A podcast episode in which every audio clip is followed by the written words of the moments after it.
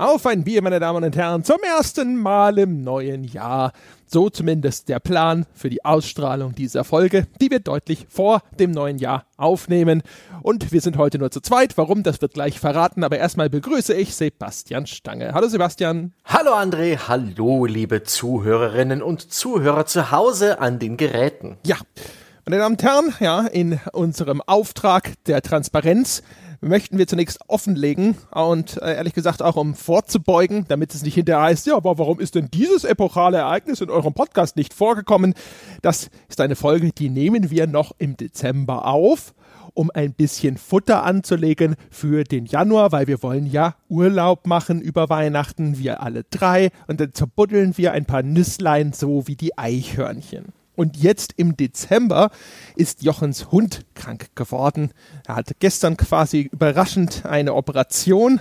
Die hat er inzwischen gut überstanden. Das heißt, wir können hier auch schon sofort erstmal ein vorläufiges ah. Happy End vermelden. Da haben wir alle drei im Skype gestern lange zusammen rumgezittert. Also zumindest Jochen und ich. Und Sebastian als der Tierarztsohn, der er Nummer ist, hat gesagt, so, Guinness, ne? Das ist das Schlimmste für den Tierarzt, ja? Der überbesorgte Hüter des Tieres oder Halter des Tieres. Naja, auf jeden Fall, das ist gut gelaufen.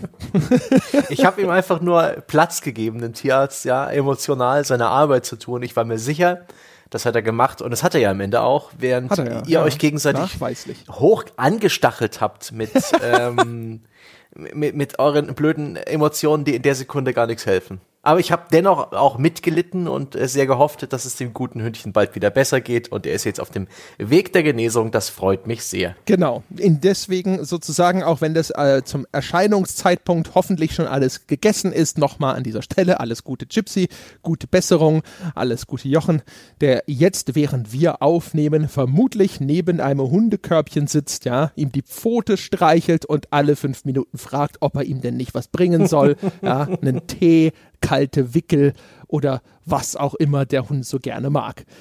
Aber das soll uns nicht hindern, Sebastian, als erstes ein Bier zu trinken. Und da ist natürlich die Frage, was trinken wir denn? Ich habe zwei zur Auswahl. Ich weiß gar nicht welche. Ähm, ich habe zum einen Brauerei Hönig, äh, das ungespunnte Lagerbier, oder Staffelbergbräu, das Landbier Hell. Beide sind mir relativ unbekannt. Ja, und für welches Entscheidest du dich nun? Vielleicht, vielleicht entscheide du doch mal. Hm? Brauerei Hönig, das Lagerbier ungespundet oder Staffelbergbräu mit Bergquellwasser gebraut, Landbier hell. Beide äußerst ähm, ja, provinzi provinzielle Biere. Das oh. Hönig hatte dreistellige Telefonnummer, das Staffelbergbräu keine Telefonnummer auf der Nein, vierstellige Telefonnummer. Telefon. So. Ja, also wenn du mich so fragst, wenn wir jetzt auf Twitch wären, könnten wir natürlich abstimmen lassen. Aber so äh, bestimme ich jetzt mal, dass du das Landbier trinkst. Alles klar, das wird aufgemacht. Ich bin schon gespannt. Ich äh, äh, habe ja so einige Landbier-Favoriten hier im Franken, aber ab und zu kaufe ich mir auch noch ne, das eine oder andere Überraschungsbier. Da fällt man manchmal ganz schön auf die Nase.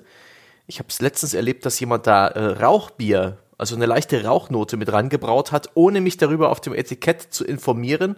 Das habe ich äh, kurzerhand weggeschüttet nach dem ersten Sollte eine Überraschung sein. Ich kann diesen nicht mal leichten Rauchgeschmack ab. Das ist widerlich. Das hat der Teufel gemacht.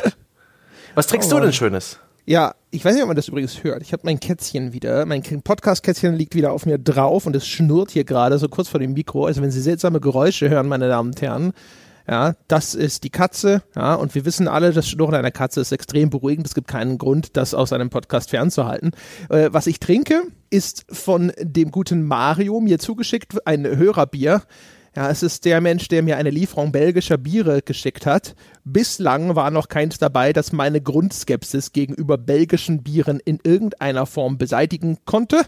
Und heute angetreten, um das endlich zu ändern, ist das Bier von der Brasserie de Bellevaux aus Malmedy. Und das, da, der, ja, also ist es Skepsis angebracht, denn da steht schon Blanche drauf. Das heißt, es wird sich wahrscheinlich um ein Weißbier handeln. Mm, ist es das, das heißt, mit den drei kleinen Vögeln auf dem Etikett? Ja.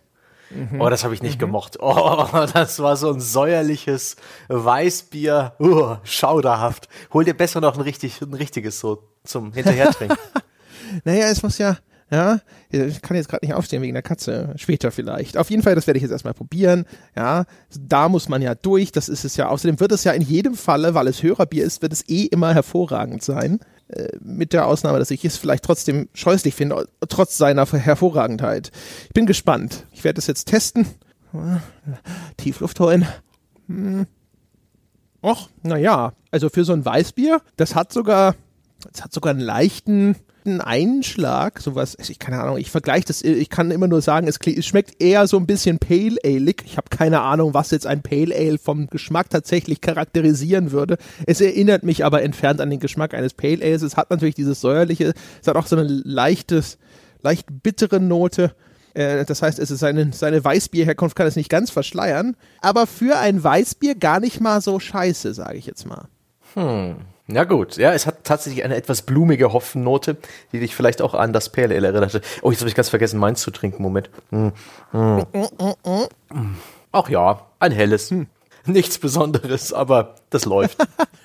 Ja, also auch der zweite Schluck sagt, also für ein Weißbier, ja, innerhalb der Kategorie Weißbiere würde ich sagen, ist es wahrscheinlich sogar das Beste, was ich je getrunken habe. Das heißt nicht, dass ich davon jetzt sofort einen Kasten im Keller haben möchte, aber gar nicht mal so boah, schlecht. Also, boah, kennst du Gutmann-Weizen? Das ist ähm, nicht so weit weg von München. Das dürftest du auch noch in, im ausgesuchten Getränkehandel bekommen und es zählt mit zu den besten Weißbieren. Genauso äh, hat Unertel, und zwar es gibt zwei verschiedene Unertels. Eine, eine gute, hat auch ein fantastisches Weißbier da unten, das Schönramer ist auch sehr gut. Also bevor du jetzt ein, ein belgisches, ja, zum besten Weißbier äh, kürst, würde ich erst einmal vor der eigenen Türe trinken.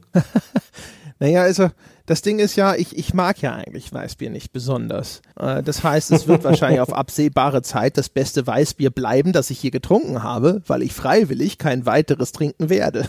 das hat, hat es äh, die Gunst der Stunde sozusagen genutzt, ja. Und äh, die Brasserie de Bellevaux, die werden sich jetzt wahrscheinlich sofort den André Peschke nicht ganz scheiße Stern an die Eingangstür zu mhm. ihrem Laden hängen und allen ganz stolz erzählen, dass sie diese Auszeichnung jetzt seit 2017 2017 haben und das auch im Jahre 2020 noch, weil ich bis dahin Verrückt. weiterhin allen Weißbieren aus Ich glaube, das Bier haben wir jetzt erschöpfend besprochen. Lass uns doch zum Thema kommen, ja, zu, zum Mehrwert für unsere ja. Zuhörer. Tun wir das. Wir haben beschlossen, meine Damen und Herren, dass wir über Singleplayer sprechen werden. Und ja, auch daran können Sie so ein bisschen erkennen, dass das eine Folge ist, die wir im Dezember aufnehmen. Denn im Dezember ist dieses gute alte Thema mal wieder aktuell. Da geht's nämlich äh, mal wieder rund. Ja, es gibt die, die ersten Artikel, die sagen, oh, oder da, da wird es wohl in Zukunft viel weniger bis gar keine AAA Singleplayer-Spiele mehr geben, weil Electronic Arts Visceral Games geschlossen hat und in seiner Pressemitteilung so ein bisschen anklingen ließ, dass das daran liegen könnte, dass man in Zukunft solche reinen Singleplayer-Geschichten, die man hinterher nicht mehr weiter durchmonetarisieren kann, ja vielleicht gar nicht mehr möchte. Es gibt ein Bethesda, die äh, ein bisschen äh, sich auf die Gegenseite stellen und ein bisschen dafür trommeln, dass sie total Singleplayer in ihrer DNA haben. Und das heißt, wir haben uns gedacht, das ist der Moment, in dem wir uns einfach mal hinsetzen und über Singleplayer sprechen. Im Großen, im Ganzen, über die Zukunft, über die Vergangenheit und vor allem auch darüber, was für einen Wert hat es denn alleine für sich wunderbar eigenbrötlerisch, ja, wie der Eremit in seiner Höhle zu sitzen und einfach nur mit oder gegen einen Computer zu spielen. Darum soll es gehen. Und in dem Falle ist es wirklich so, dass das auch relativ medienwirksam durch die Öffentlichkeit getrommelt wurde. Jetzt im Dezember im Rahmen der Game Awards, so eine Branchenveranstaltung, die einen sehr hohen Werbecharakter hatte, aber auch so seine Momente. Man erinnert sich an den äh, A Way Out Entwickler und äh, dem Regisseur dahinter, dessen Namen ich vergaß, der relativ äh, aufgedreht äh, wunderbaren Schluss erzählt hat und es gab auch ein paar nette Trailer zu sehen. Und das können wir ja jetzt mal einspielen. Ich habe einen Spieler vorbereitet, da, da gab es auch einen Bethesda-Werbetrailer, wo sich mehr oder weniger Bethesda zum Singleplayer bekannt hat. Den werden wir jetzt hier bloß kurz anspielen, weil es halt schon reine Werbung ist.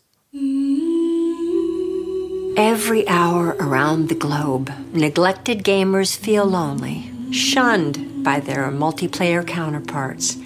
But here at Bethesda, we are working toward a solution. We make all sorts of games, but single player experiences are a big part of our DNA. Fantastisch, dieser Einspieler. Ja, da sehen Sie mal, wie der junge Sebastian in äh, diesen Altherren-Podcast frischen Wind hineinbläst. Ein Spieler, ja, im Jahre, okay, wahrscheinlich 2018, wenn alles nach Plan läuft, aber unfassbar. Ja, irgendwo müssen wir mit den Patreon-Millionen ja hin und, äh, ne? Jetzt gibt's einen Einspieler pro Quartal. Nein, es gibt sogar zwei.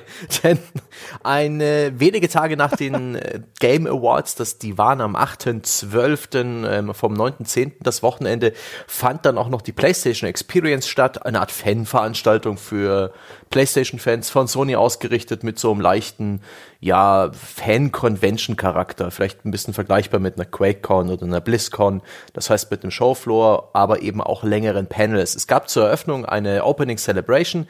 Das war keine Pressekonferenz wie bei einer E3. Da gab es auch keine Spiele-Neuankündigungen, jedenfalls keine großen. Äh, Im Rahmen von Trailern gab es da schon ein bisschen was.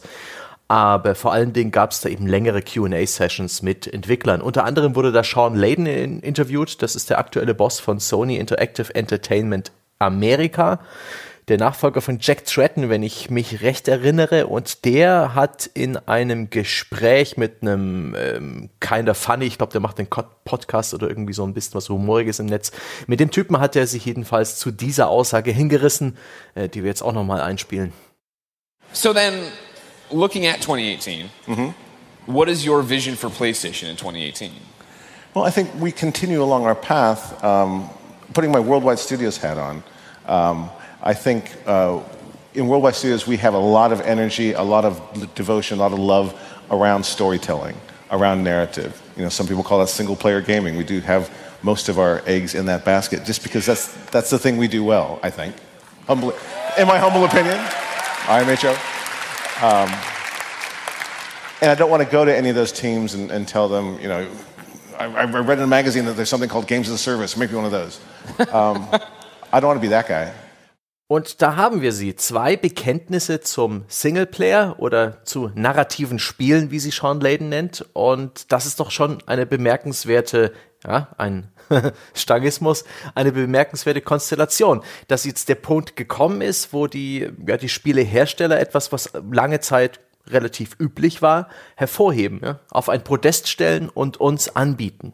In der Hoffnung, dass wir ihnen ge gewogen sind. Und das ist doch schon irgendwie auch ein Zeichen dafür, dass, dass sich da was getan hat in der Industrie. Also erstmal muss ich dich korrigieren, das äh, heißt Sebismus-Stange. Ja? Der offizielle ah. Ausdruck für Dinge wie bemerkenswert ist Sebismus. das, es ist wichtig, dass wir das alle verinnerlichen.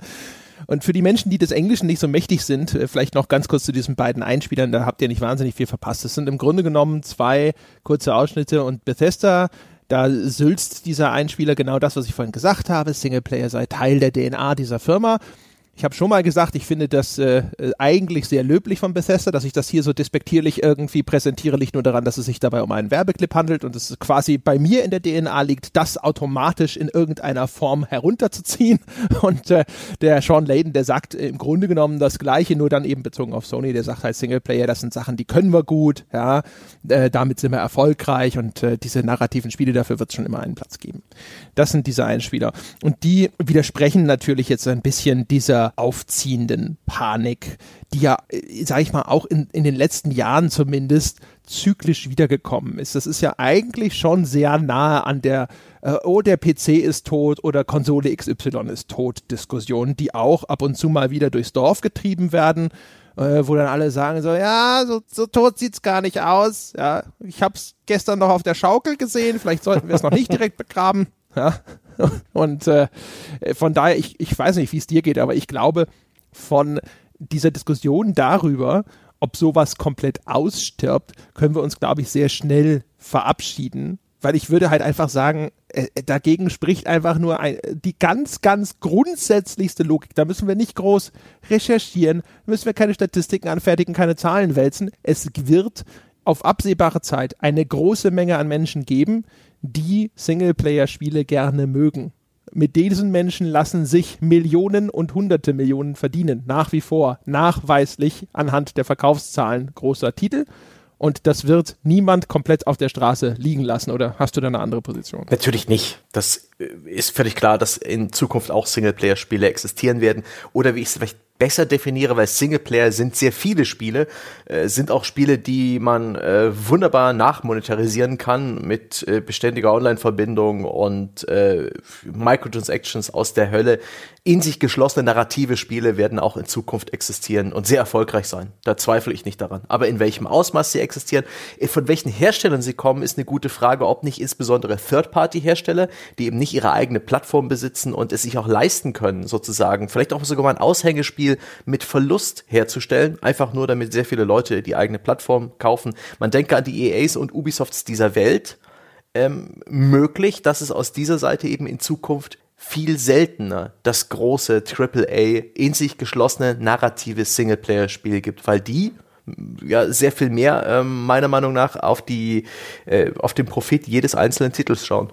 Ja, also wir haben das sehr häufig, wenn wir über solche aktuellen Diskussionen oder auch Thesen äh, im Podcast berichten, äh, berichten ist vielleicht ein bisschen zu hoch aufgehängt, wenn wir darüber diskutieren, äh, dass wir immer erstmal diese Einschränkung vornehmen müssen, dass es meistens geht es erstmal nur um den AAA-Bereich. Also meistens, in, in, ich sag mal, in 90 Prozent solcher Diskussionen kann man sagen, ja, was ist denn mit dem Indie-Bereich? Und dann hat sich das meistens schon erledigt, weil dort immer noch diese riesige Vielfalt existiert äh, wo man sagen kann, okay, der deckt im Grunde genommen meistens alles ab. Also das haben wir zum Beispiel bei der Diskussion um sowas wie RTS oder andere Nischengenres, wo es auch immer heißt, ja, die sind tot, sowas gibt's gar nicht mehr, wenn nicht irgendjemand einen Warhammer 3 entwickelt oder äh, und dann läuft das schlecht und sonst irgendwas und dann äh, sieht man halt so, okay, es geht um Großproduktionen. Auch das wird auch bei diesem Thema, denke ich, erstmal der Fall sein, dass wir hier in erster Linie die Betrachtung mhm. auf diesen AAA-Markt richten.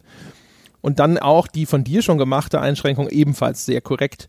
Ähm, es wird aus einem Grund, einem ganz anderen Grund schon alleine immer diesen Singleplayer-Modus geben, weil es ist ein hervorragendes Vehikel zur Vermarktung deines Multiplayer-Titels. Es gibt einen Grund, warum das zweite Battlefront auf einmal einen Singleplayer bekommen hat, nachdem das erste aus Zeitgründen keinen hatte.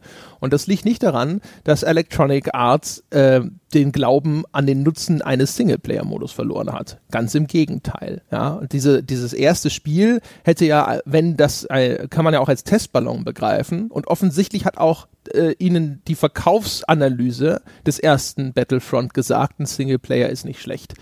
Wir sprechen aber in dem Kontext meistens auch nicht über diesen ich nenne ihn jetzt mal auch wieder wahrscheinlich jetzt ein äh, bisschen zu pauschal, despektierlich diesen angeflanschten Singleplayer-Modus an eigentlich Multiplayer-lastigen Titeln. Also Multiplayer-lastig insofern, dass die Monetarisierungsabsicht des Herstellers eher auf diesen Multiplayer zielt. Diese Singleplayer-Kampagnen äh, sind häufig zwar schön produziert, ansonsten aber eher minderwertig. Siehe Battlefield, siehe Call of Duty und so weiter und so fort. So, das heißt also, die müssen wir alle mal ausrollen und dann geht es eben um diese eher dedizierten Singleplayer-Spiele oder Spiele, bei denen zumindest auch noch äh, unserer Wahrnehmung nach der Schwerpunkt auf dem Singleplayer-Modus liegt. Sowas wie Assassin's Creed zum Beispiel. Das hat vielleicht Online-Komponenten auch schon gehabt in der Vergangenheit, das wäre ich aber, würde, wäre, würde ich immer noch ganz klar als ein Singleplayer-Spiel äh, kategorisieren.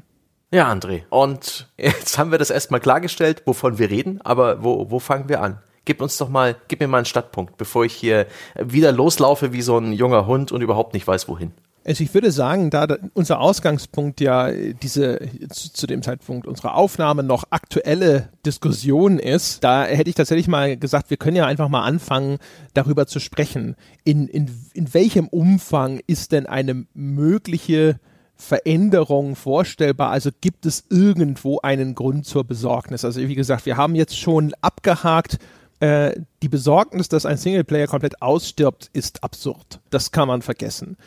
Die, äh, das heißt, wir müssen uns fragen, ist, sind die klassischen äh, Spiele, sowas wie ein Assassin's Creed und ähnliches, mit einem Singleplayer-Fokus in irgendeiner Form in Gefahr, dass sie vielleicht mhm. erheblich seltener werden?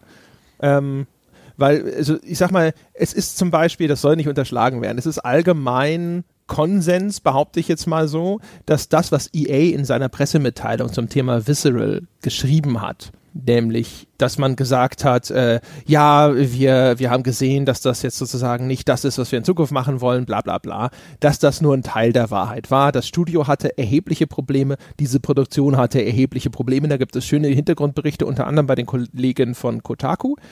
Das heißt also, alleine schon diese Annahme, EA hätte das jetzt dicht gemacht, weil sie kein Interesse mehr an irgendeinem Singleplayer-Spiel haben, ist nicht die ganze Wahrheit. Aber wenn wir davon mal sozusagen ausgehen, weil das ist ja der Gegenstand dieser Diskussion, gibt es da jetzt tatsächlich, also es ist, es ist, lässt sich nicht bestreiten, fangen wir mal so an, es lässt sich nicht bestreiten, dass aktuell jeder Hersteller auf dieser Welt offensichtlich erstens Games as a Service liebt, zweitens sowas wie Lootboxen und dass drittens sie die Hoffnung haben, dass äh, im Multiplayer sowas länger frisch bleibt, weil der dynamischer ist, weil der nicht so ein Content-Fresser ist kann man daraus vielleicht irgendwas ableiten, dass man sagt, okay, wenn sich das in diese Richtung bewegt, ist dann der Singleplayer für dieses Marktumfeld ein Anachronismus? Das ist meine Frage an dich. Ich denke, man kann schon sich ein wenig fürchten, ein paar Sorgen machen um den Singleplayer-Modus von großen AAA Produktion. Und zwar was seine Qualität angeht, zum einen, ob der nicht mehr und mehr zum Anhängsel verkümmert, zur Nebensache wird. Ich denke da vor allen Dingen an solche wirklich zweigeteilten Spiele, wie es GTA 5 ist mit seinem GTA Online Modus und es in Zukunft auch Red Dead Redemption 2 sein wird mit Red Dead Online da ist die, da zweifle ich nicht daran, dass es ein sehr guter Singleplayer-Modus ist, aber wer weiß, wie viel äh, Entwicklungsaufwand sie dann eben da reinstecken im Vergleich zum Mehrspieler-Modus und auch wie, inwiefern das Spiel, wenn es nachher gepflegt wird, im Singleplayer-Modus noch in irgendeiner Form Aufmerksamkeit bekommt oder ob alle Arbeit von Rockstar in Zukunft da in den Mehrspieler fließen wird.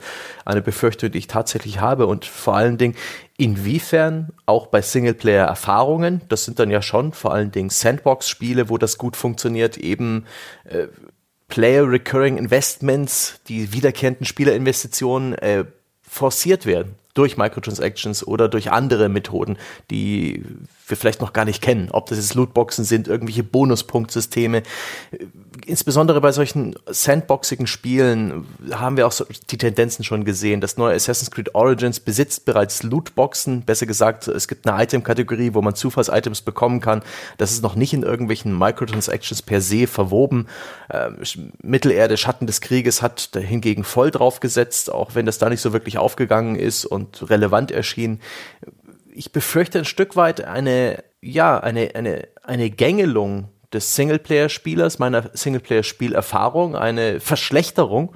Vielleicht nicht unbedingt, was die Produktionsqualität angeht, sondern vielleicht sogar einfach nur Pacing, Qualität, Spielerprogression, um mich eben zur, zur Mehrinvestition zu bewegen. Dafür habe ich die größte Angst, dass ich nicht, dass der Singleplayer ausstirbt, sondern dass er schlechter wird, dass er leidet unter dem, unter der Forcierung von diesen diesen neuen Buzzword in den Finanzberichten der Spielehersteller, der Player Recurring Investments. Ja, das ist tatsächlich, glaube ich, eine ganz interessante Perspektive.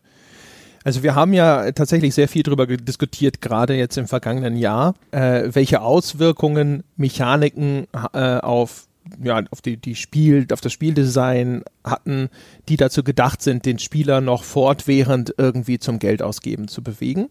Und das sind natürlich viele Mechanismen, die jetzt in einen Singleplayer-Modus reingesteckt werden, die ursprünglich mal entwickelt wurden für Online-Spielerfahrung. Also ganz viel von diesen Dingen wie die Lootboxen und auch wie zum Beispiel dieses Endgame, ja, äh, das sind ja alles Sachen, das kennen wir aus sowas wie Online-Rollenspielen.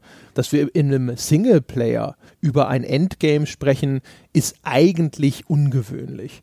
Das heißt, ich glaube, die größte Sorge kann man tatsächlich haben, äh, was die Zukunft angeht von, ja, also klassischen, sogar relativ linearen, narrativen Spielen. Und genau wie du es sagst, nicht, dass sie verschwinden, sondern auch insbesondere jetzt in der näheren Zukunft erstmal vor den Unarten, wenn versucht wird, einen guten Weg zu finden, diese auch deutlich über den Release hinaus noch zu monetarisieren. Da gibt es die sehr verträgliche Variante, sage ich jetzt einfach mal so, wie bei Nintendo mit irgendwelchen DLCs, ja, und von mir aus auch noch einem Season Pass, gab es ja bei Zelda beides. Ähm, da kann man entscheiden, was man davon kaufen will. Es ist zumindest, wenn man nicht im Vorhinein direkt sofort an die Kasse rennt, ist klar, was darin enthalten ist. Man kann sich ein Bild davon machen, wie gut das ist. Es hat einen festen Preis. Es ist nach oben gedeckelt. Ich werde nicht gezwungen, irgendwie ständig die Würfel zu rollen, um zu kriegen, was ich will. Ähm, ich denke, damit kann man leben. Ich glaube aber, schwierig wird es halt eben, wenn jetzt in Zukunft Sachen eben wie bei Schatten des Krieges immer mehr äh, Einzug halten, wo man halt versucht, kann ich das vielleicht auch schon früher ins Spiel integrieren. Also wenn ich jetzt, wenn der Spieler schon 30, 40 Stunden gespielt hat, wie bei Schatten des Krieges, bevor Lootboxen richtig relevant werden, ist halt ja immer noch eine hohe Gefahr, dass der sagt so, nee, alles klar, danke, reicht. Dann spiele ich halt diese letzten 10 Stunden nicht mehr. Das heißt also, dass, dass das früher im Spiel schon einsetzt, ich kann mir nicht vorstellen, dass das nicht etwas ist, wonach man sucht und dass man hier sogar noch vergleichsweise vorsichtig vorgeht mhm. gerade. Aber ich meine, das ist außerdem nicht neu, dieses Vorgehen. Versucht haben das schon viele. EA legendär mit Dead Space 3. Ein lineares Spiel, das ausgerechnet ein Crafting-System mit Microtransactions bekam. Die EA-Spiele wie Need for Speed haben schon länger auch ähm, praktisch das, was früher Cheats waren, verkauft im, äh, im Store, halt Freischaltung, äh, Ingame-Währung, all sowas. Ein großer Teil der Launch-Spiele für die Microsoft Xbox One, das ist auch schon eine Weile her, dass das Ding rausgekommen ist, waren auch mit Microtransactions versehen zum Beispiel das Panzer Dragoon Orta, ein simpler Arcade-Shooter, auch eine Singleplayer-Erfahrung, die halt von der Spielprogression her mega grindy war. Und äh, da wurde halt versucht, den Spielern noch nebenher Premium-Währung abzuknüpfen. Und das ist auch so eine große, ja, Ne, nicht nur die Gefahr, dass eben durch solche Systeme, e-, egal in welcher Form sie jetzt etabliert werden, ob mittels Lootboxen oder mittels ähm, Premium-Währung oder ob sie noch was anderes finden, dass die halt tatsächlich die Spielerprogression schlechter machen und vor allen Dingen auch den Singleplayer-Modus von irgendwelchen Spielen oder ihr Genre auf eine gewisse ja eine Plattform heben. Ich denke da an das Open World Sandbox Spiel oder an das Action Rollenspiel, was ähm, auch die Möglichkeiten bietet mit seiner Progression, da auch diverse Hebel und und äh, ja Ankerpunkte für solche Microtransactions, also Zusatzinvestments ähm, einzubauen.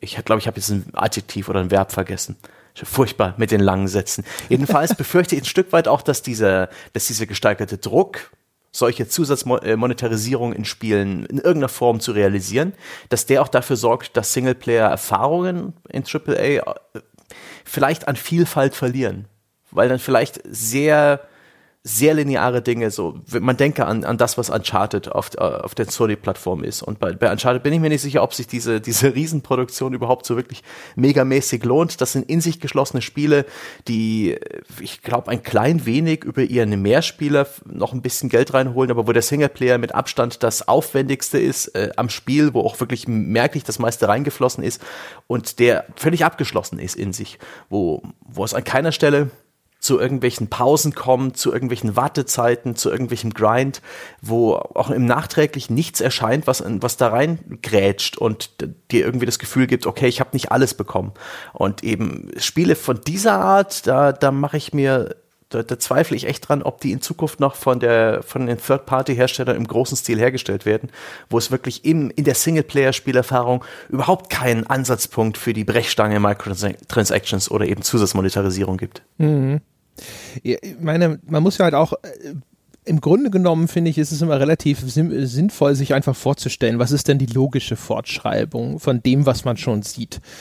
Und jetzt haben wir nun mal 2017 da schon sehr, sehr viele, sehr intensive, also ich würde behaupten sogar ungewöhnlich viele intensive Versuche gesehen, das unterzubringen. Es ist nicht neu, aber es war früher so, da hat der Hersteller mal hier und da was gemacht und der Hersteller hat hier und da was gemacht, aber so unisono wie jetzt Ende 2017, zumindest vom Gefühl her, äh, habe ich das noch nicht so gesehen es ist anzunehmen, dass das weitergeht, weil das, was man sich davon verspricht, das Geld, was man da einnehmen möchte, das wird man auch in Zukunft dort vermuten.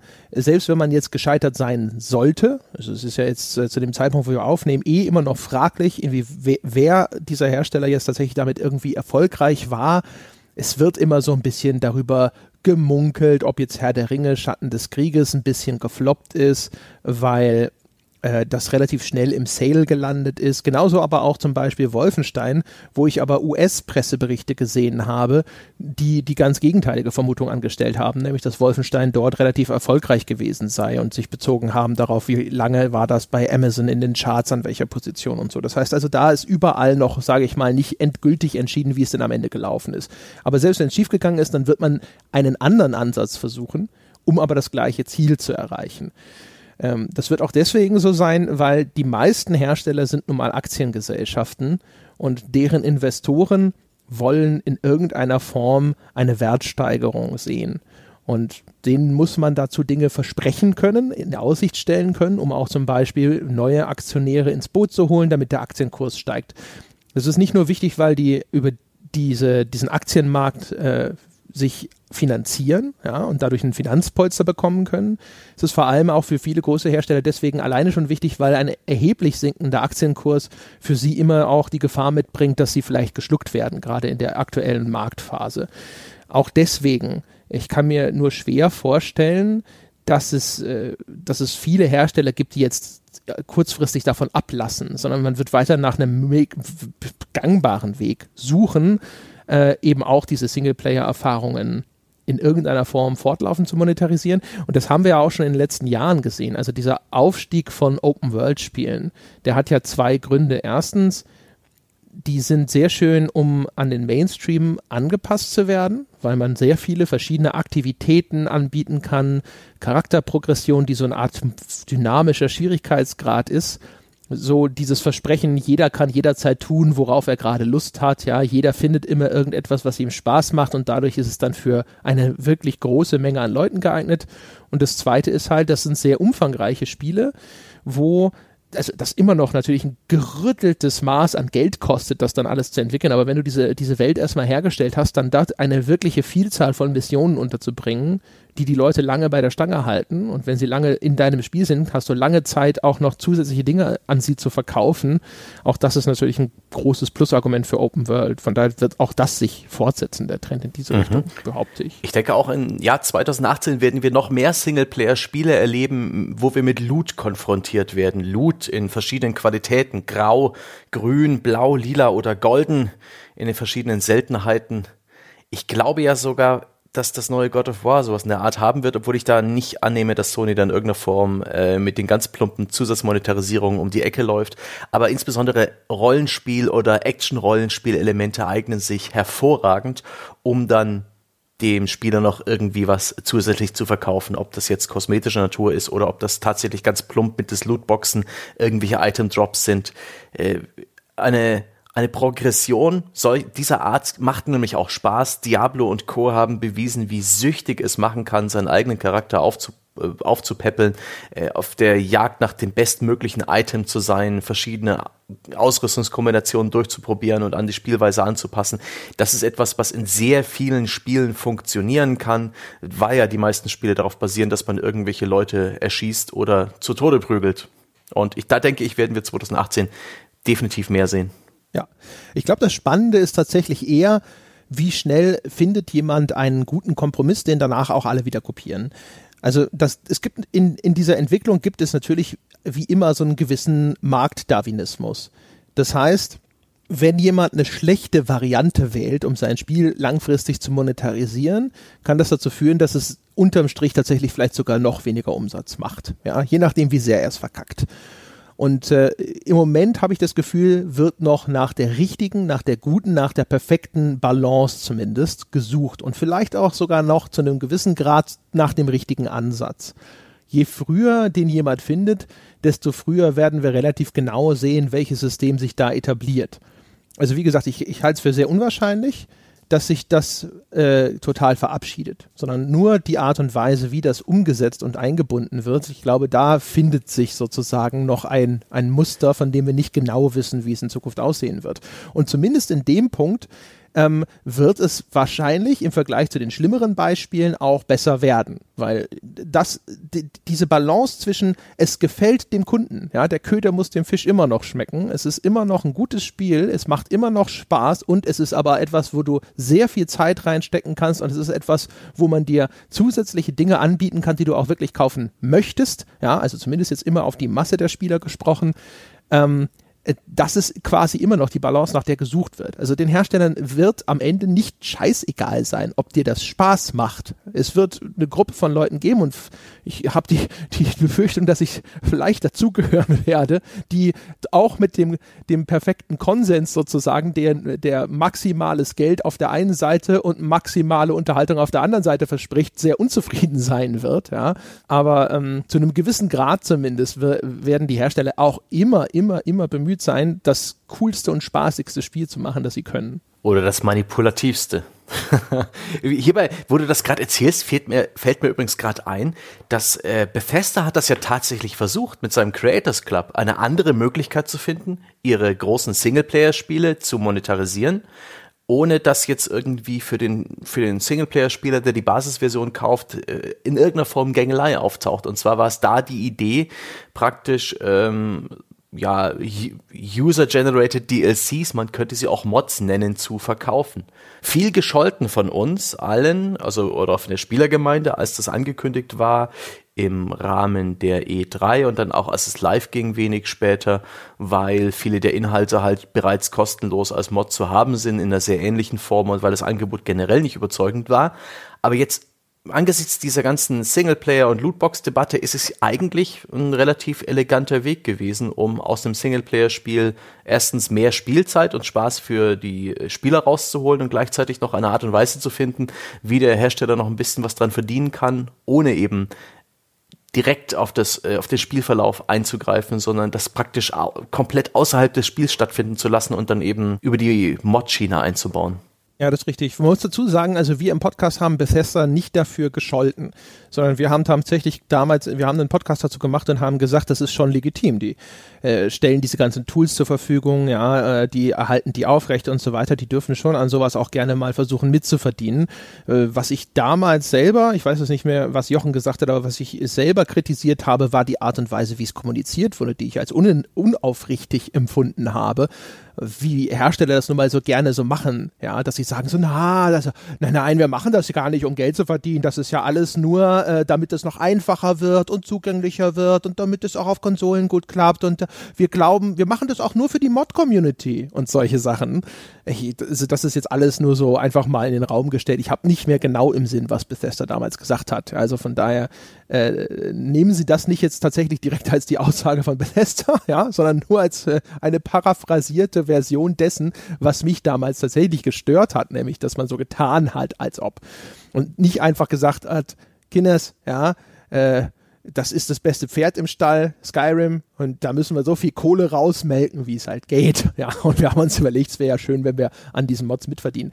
Das ist ja auch nur eine Zusatzmonetarisierung eigentlich, etwas von etwas, an dem sie ohnehin schon Geld verdienen, denn dass sich Skyrim oder auch andere Bethesda-Spiele so lange am Markt halten und so gut verkauft haben, ist ja auch den Mods geschuldet. Das heißt, profitiert haben sie davon sowieso schon. Aber klar, es ist, äh, die, man, man hat ja gesehen, also als Bethesda siehst du, wie attraktiv manche dieser Angebote für die Leute sind. Und natürlich, natürlich kommt eine Firma dann auf die Idee zu sagen, können wir da nicht irgendwie Profit draus schlagen. Und in dem Fall bin ich sogar damit einverstanden. Also ist es mir lieber, als wenn ein Spiel mich gängelt oder manipuliert und ich dieses ungute Gefühl habe, ähm, dass ich da jetzt gerade äh, fies zu irgendwas verleitet werde. Man denke an die Art und Weise, die aus dem Mobile-Spiel bekannt ist, wo man Wartezeiten hat plötzlich wegen irgendwelchen Spielbestandteilen und die beschleunigt haben kann. Oh, und wenn, wenn, ein, wenn es einen mal richtig packt, dann ist sowas unerträglich. Ähm, und Mods solcher Art, die äh, verändern das Spieltempo nicht. Ich habe das Gefühl, dass sehr viele Monetarisierungen bei Singleplayer-Spielerfahrungen auf dieses Open-End-Gameplay hinauslaufen, dass du auch, wenn du die Story beendet hast, immer noch sehr viele Spielsysteme hast, immer noch eine große Spielwelt, in der du dich austoben kannst. Das ist bei Skyrim und Fallout ja nicht anders. Ähm, aber ich mag halt Spiele, die, die enden. Und da sehe ich eigentlich kaum einen Hebel, wenn man so eine, so eine in sich abgeschlossene narrative Spielerfahrung hat. Die mag ich aktuell sehr gern. Das hat bei mir sicherlich auch damit zu tun, dass ich älter werde und vielleicht nicht mehr die Geduld habe oder vielleicht sogar deutlich mehr Scham empfinde, wenn ich jetzt plötzlich mal 100 Euro in irgendwie ein Open-World-Spiel, äh, 100, 100 Stunden in so ein Open-World-Spiel stecke ich will auch mal zwölf, zehn oder 14 Stunden etwas spielen, das einen dedizierten Anfang hat, eine Progression und dann ein Ende und danach ist es vorbei und es gibt nichts mehr zu tun. Hierbei ist es eigentlich sehr viel schwieriger, Zusatzmonetarisierung einzubauen, wenn nicht sogar unmöglich. ich weiß nicht, ob das, ja, ob man das machen kann, wie man das machen kann, ob das eine, eine gute Idee ist, weil letztendlich kommt es ja alles darauf hinaus, auf diese Argumentation der Spielehersteller. 60 Euro, ja, die reichen halt nicht mehr für unsere AAA-Spiele, für Spiele von diesem Niveau, die sind teuer herzustellen, die kosten uns viele, viele Millionen. Die 60 Euro sind eigentlich viel zu billig, ja, selbst eure Milch und die Butter, man denkt mal, was dieses Jahr da passiert ist, sind sehr, sehr viel teurer geworden, nur die Spiele nicht. Und dieses Argument, ja, das ist halt so, das steht, äh, wir müssen in diesem Podcast definitiv auch über den Preis von Spielen reden. Ja, machen wir das doch. Ähm, ich finde, das ist, das ist ein klassischer Fall dessen, Jochen würde sagen, es ist ein False Dilemma. Also das ist der englische Begriff für so einen rhetorischen Kniff, wo eine Entweder-Oder-Kondition aufgemacht wird, die eigentlich äh, diese Diskussion auf zwei Möglichkeiten einengen soll, obwohl das gar nicht alle Möglichkeiten sind. Und das sehe ich in diesem Falle gegeben. Also die Hersteller sagen, die Spieleproduktion ist jetzt so teuer, und äh, aber die kosten immer noch das gleiche oder sind so schnell im Sale, dass sie im Schnitt vielleicht sogar das, äh, dass sie, dass sie günstiger sind als früher. Also, was wollt ihr denn? Entweder wir müssen das nachträglich monetarisieren oder die kosten halt vorneweg 100 oder 200 Dollar. Ähm, und da würde ich halt sagen, Bullshit. Da würde ich halt auf jeden Fall sagen, Bullshit. Weil erstens, ähm, das Ganze ist, diese Spieleproduktionen sind jetzt nicht seit gestern so teuer, sondern schon eine ganze Weile. Und seitdem sind schon einige andere Titel erschienen, die auf diesem Niveau produziert wurden und die reine Singleplayer waren oder die zumindest nicht diese penetrante Langzeitmonetarisierung hatten, die waren trotzdem erfolgreich. Und äh, also zum also so ein GTA, das wäre auch ohne GTA Online refinanziert worden. Das heißt, der, der einzige Unterschied in dem Falle ist, die Luft wird dünner. Das heißt, es muss ein wirklich, wirklich exzellentes Spiel sein, damit es sich in wirklichen Massen verkauft und man dann sein Geld zurückkriegt. Das heißt, das Risiko ist gestiegen. Das ist sozusagen erstmal zumindest eine leichte Korrektur dieser Darstellung. Und ich würde zum Zweiten immer sagen, dann macht's halt weniger aufwendig. Also dann produziert halt eure Spiele auf dem grafischen, technischen Produktionsniveau einer PS3 einer Xbox 360 oder ein bisschen mehr. Also wir sehen ja auch zum Beispiel so auf, keine Ahnung, auf der Switch oder sonst irgendwas, da verkaufen sich auch Spiele millionenfach, obwohl deren grafisches Niveau nicht auf dieser Höhe ist. Und auch da wieder, äh, es ist ja die Entscheidung des Herstellers, dass er so viel investieren will. Warum macht er das? Weil er glaubt, dass er dann weil er ein sogenannter äh, Graphics Leader ist, ja, also so ein Tech Leader ist, also wenn er ein Spiel hat, das auf einem so hohen technischen Niveau ist, dass das seine Verkäufe entsprechend befördert. Also diese, die, die, das Produktionsniveau ist eine kalkulierte Investition des Herstellers, die er macht, weil er glaubt, dass er es refinanzieren kann. Es ist nicht so, dass es, dass, dass es kein, dass, da wird sozusagen, dass die Henne und das Ei werden umgekehrt bei dieser Argumentation, dass man sagt, ja, ähm, das ist jetzt so teuer und wir müssen das deswegen monetarisieren, sondern nein, ihr habt das so teuer produziert, weil eure Kalkulation sagt, damit verdienen wir hinterher hoffentlich am Ende mehr. Und wenn man sich dann damit verkalkuliert, dann ist natürlich das Risiko, dass man sehr stark auf die Nase fällt, natürlich größer geworden. Aber das ist halt so, das, es gibt nicht diesen total zwingenden Grund, sondern die, was die Hersteller sagen, ist halt einfach, wir wollen das machen, weil wir damit sozusagen dann äh, in der Liga mitspielen, wo wir mitspielen wollen, wo die ganz, ganz großen, fetten Gewinne warten und winken. Und wir wollen aber gleichzeitig das Risiko minimieren und dafür brauchen wir eben diese Langzeitmonetarisierung. Und das also wälzen damit quasi so ein bisschen dieses Risiko ab. Und da würde ich halt sagen, so, mach, back halt kleinere Brötchen. ich habe das ja schon mal in anderen Podcasts angesprochen. Ich würde mich sehr darüber freuen und ich würde sehr gerne 100, 120 Euro für ein wirklich hochkarätiges, äh, den Reviews nach sehr gutes Spiel zahlen, wenn ich dann dafür eben auch lange gut unterhalten bin, ohne dass ich in irgendeiner Form gegängelt äh, werde oder mir in irgendeiner Form versucht wird, auch noch einen einzigen weiteren Cent aus der Hosen Hosentasche zu ziehen. Aber unwahrscheinlich, dass das jemals der Fall wird. Aber tatsächlich ist das die Art und Weise, dass hier große börsennotierte Unternehmen mit Millionen und Milliarden Gewinnen ähm, Spiele herstellen, die ein inhärentes Risiko, also aus sich heraus ein Risiko mitbringen, völlig zu floppen, jedes einzelne. Das äh, ist auch völlig krass. Es sind halt keine, weiß ich nicht, das sind keine Fernseher, wo man relativ klar abschätzen kann, so und so viel Zoll wird der Kunde nächstes Jahr haben wollen, zu dem Preis, die stellen wir her, sondern es sind immer noch Spiele, die Geschmackssache sind, die floppen können. Es ist äh, ohnehin krass, dass es große Publisher so lange durchgehalten haben. Also die, die großen drei, vier, fünf, mhm. warum sind die nicht längst schon pleite? Und andererseits, wir sehen ja aktuell, wie, wie sich die, die Gunst der Spieler ein Stück weit wandeln kann. Star Wars Battlefront 2 hat sich wohl 60 Prozent weniger oder nur 60 Prozent der Einheiten äh, in, in den ersten Release-Wochen verkauft wie der Vorgänger. Ähm, Activisions Destiny 2, hergestellt von Bungie, ist aktuell großer User-Kritik ausgesetzt und äh, leidet auch so ein bisschen, was die Spielerzahlen, die Aktiven angeht. Und ähm, das sind halt Pläne ins, im, im Fall von Destiny, wo am Anfang gesagt wurde, wir wollen ein Zehn-Jahres-Projekt auf die Beine stellen, das den Spieler langfristig bindet. Und das ist auch ein enormes Risiko, wo sie jetzt auch wirklich merken, hui, hui, hui, hui. ich möchte nicht in deren Schuhen stecken. Das ist auch eine Sache, ja, die ich einfach anerkennen muss. Ja, total. Also nur, dass das auch richtig verstanden wird. Also ist die, die, die Publisher-Argumentation macht total Sinn aus Publisher-Sicht. Ich sehe es nur nicht ein, warum ich mir die als Spieler zu eigen machen soll. Als Spieler ist es halt eben nicht so alternativlos wie dargestellt. Für ein Unternehmen, das da sitzt und sagt so, ich will aber das maximale Geld abziehen. Ich will der Größte sein im Markt. Ich will meine Aktionäre glücklich machen. Ich will, keine Ahnung, meine Umsatzprognose von 5 Milliarden erreichen und so weiter. Wahrscheinlich macht das für die alle wirklich total Sinn.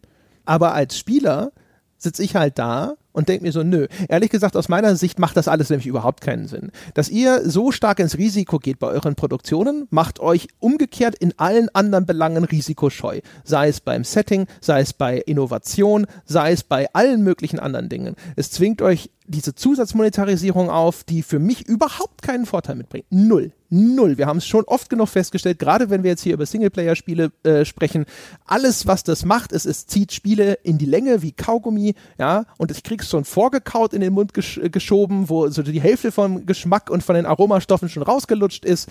Es gibt für mich überhaupt keinen Grund, das in irgendeiner Form zu befürworten, sondern aus Spielerperspektive würde ich immer sagen, gib mir dann halt Spiele, die nicht aussehen wie ein Battlefront. Gib mir von mir aus wieder ein Spiel, das aussieht wie Dragon Age Origins. Aber dafür halt geil.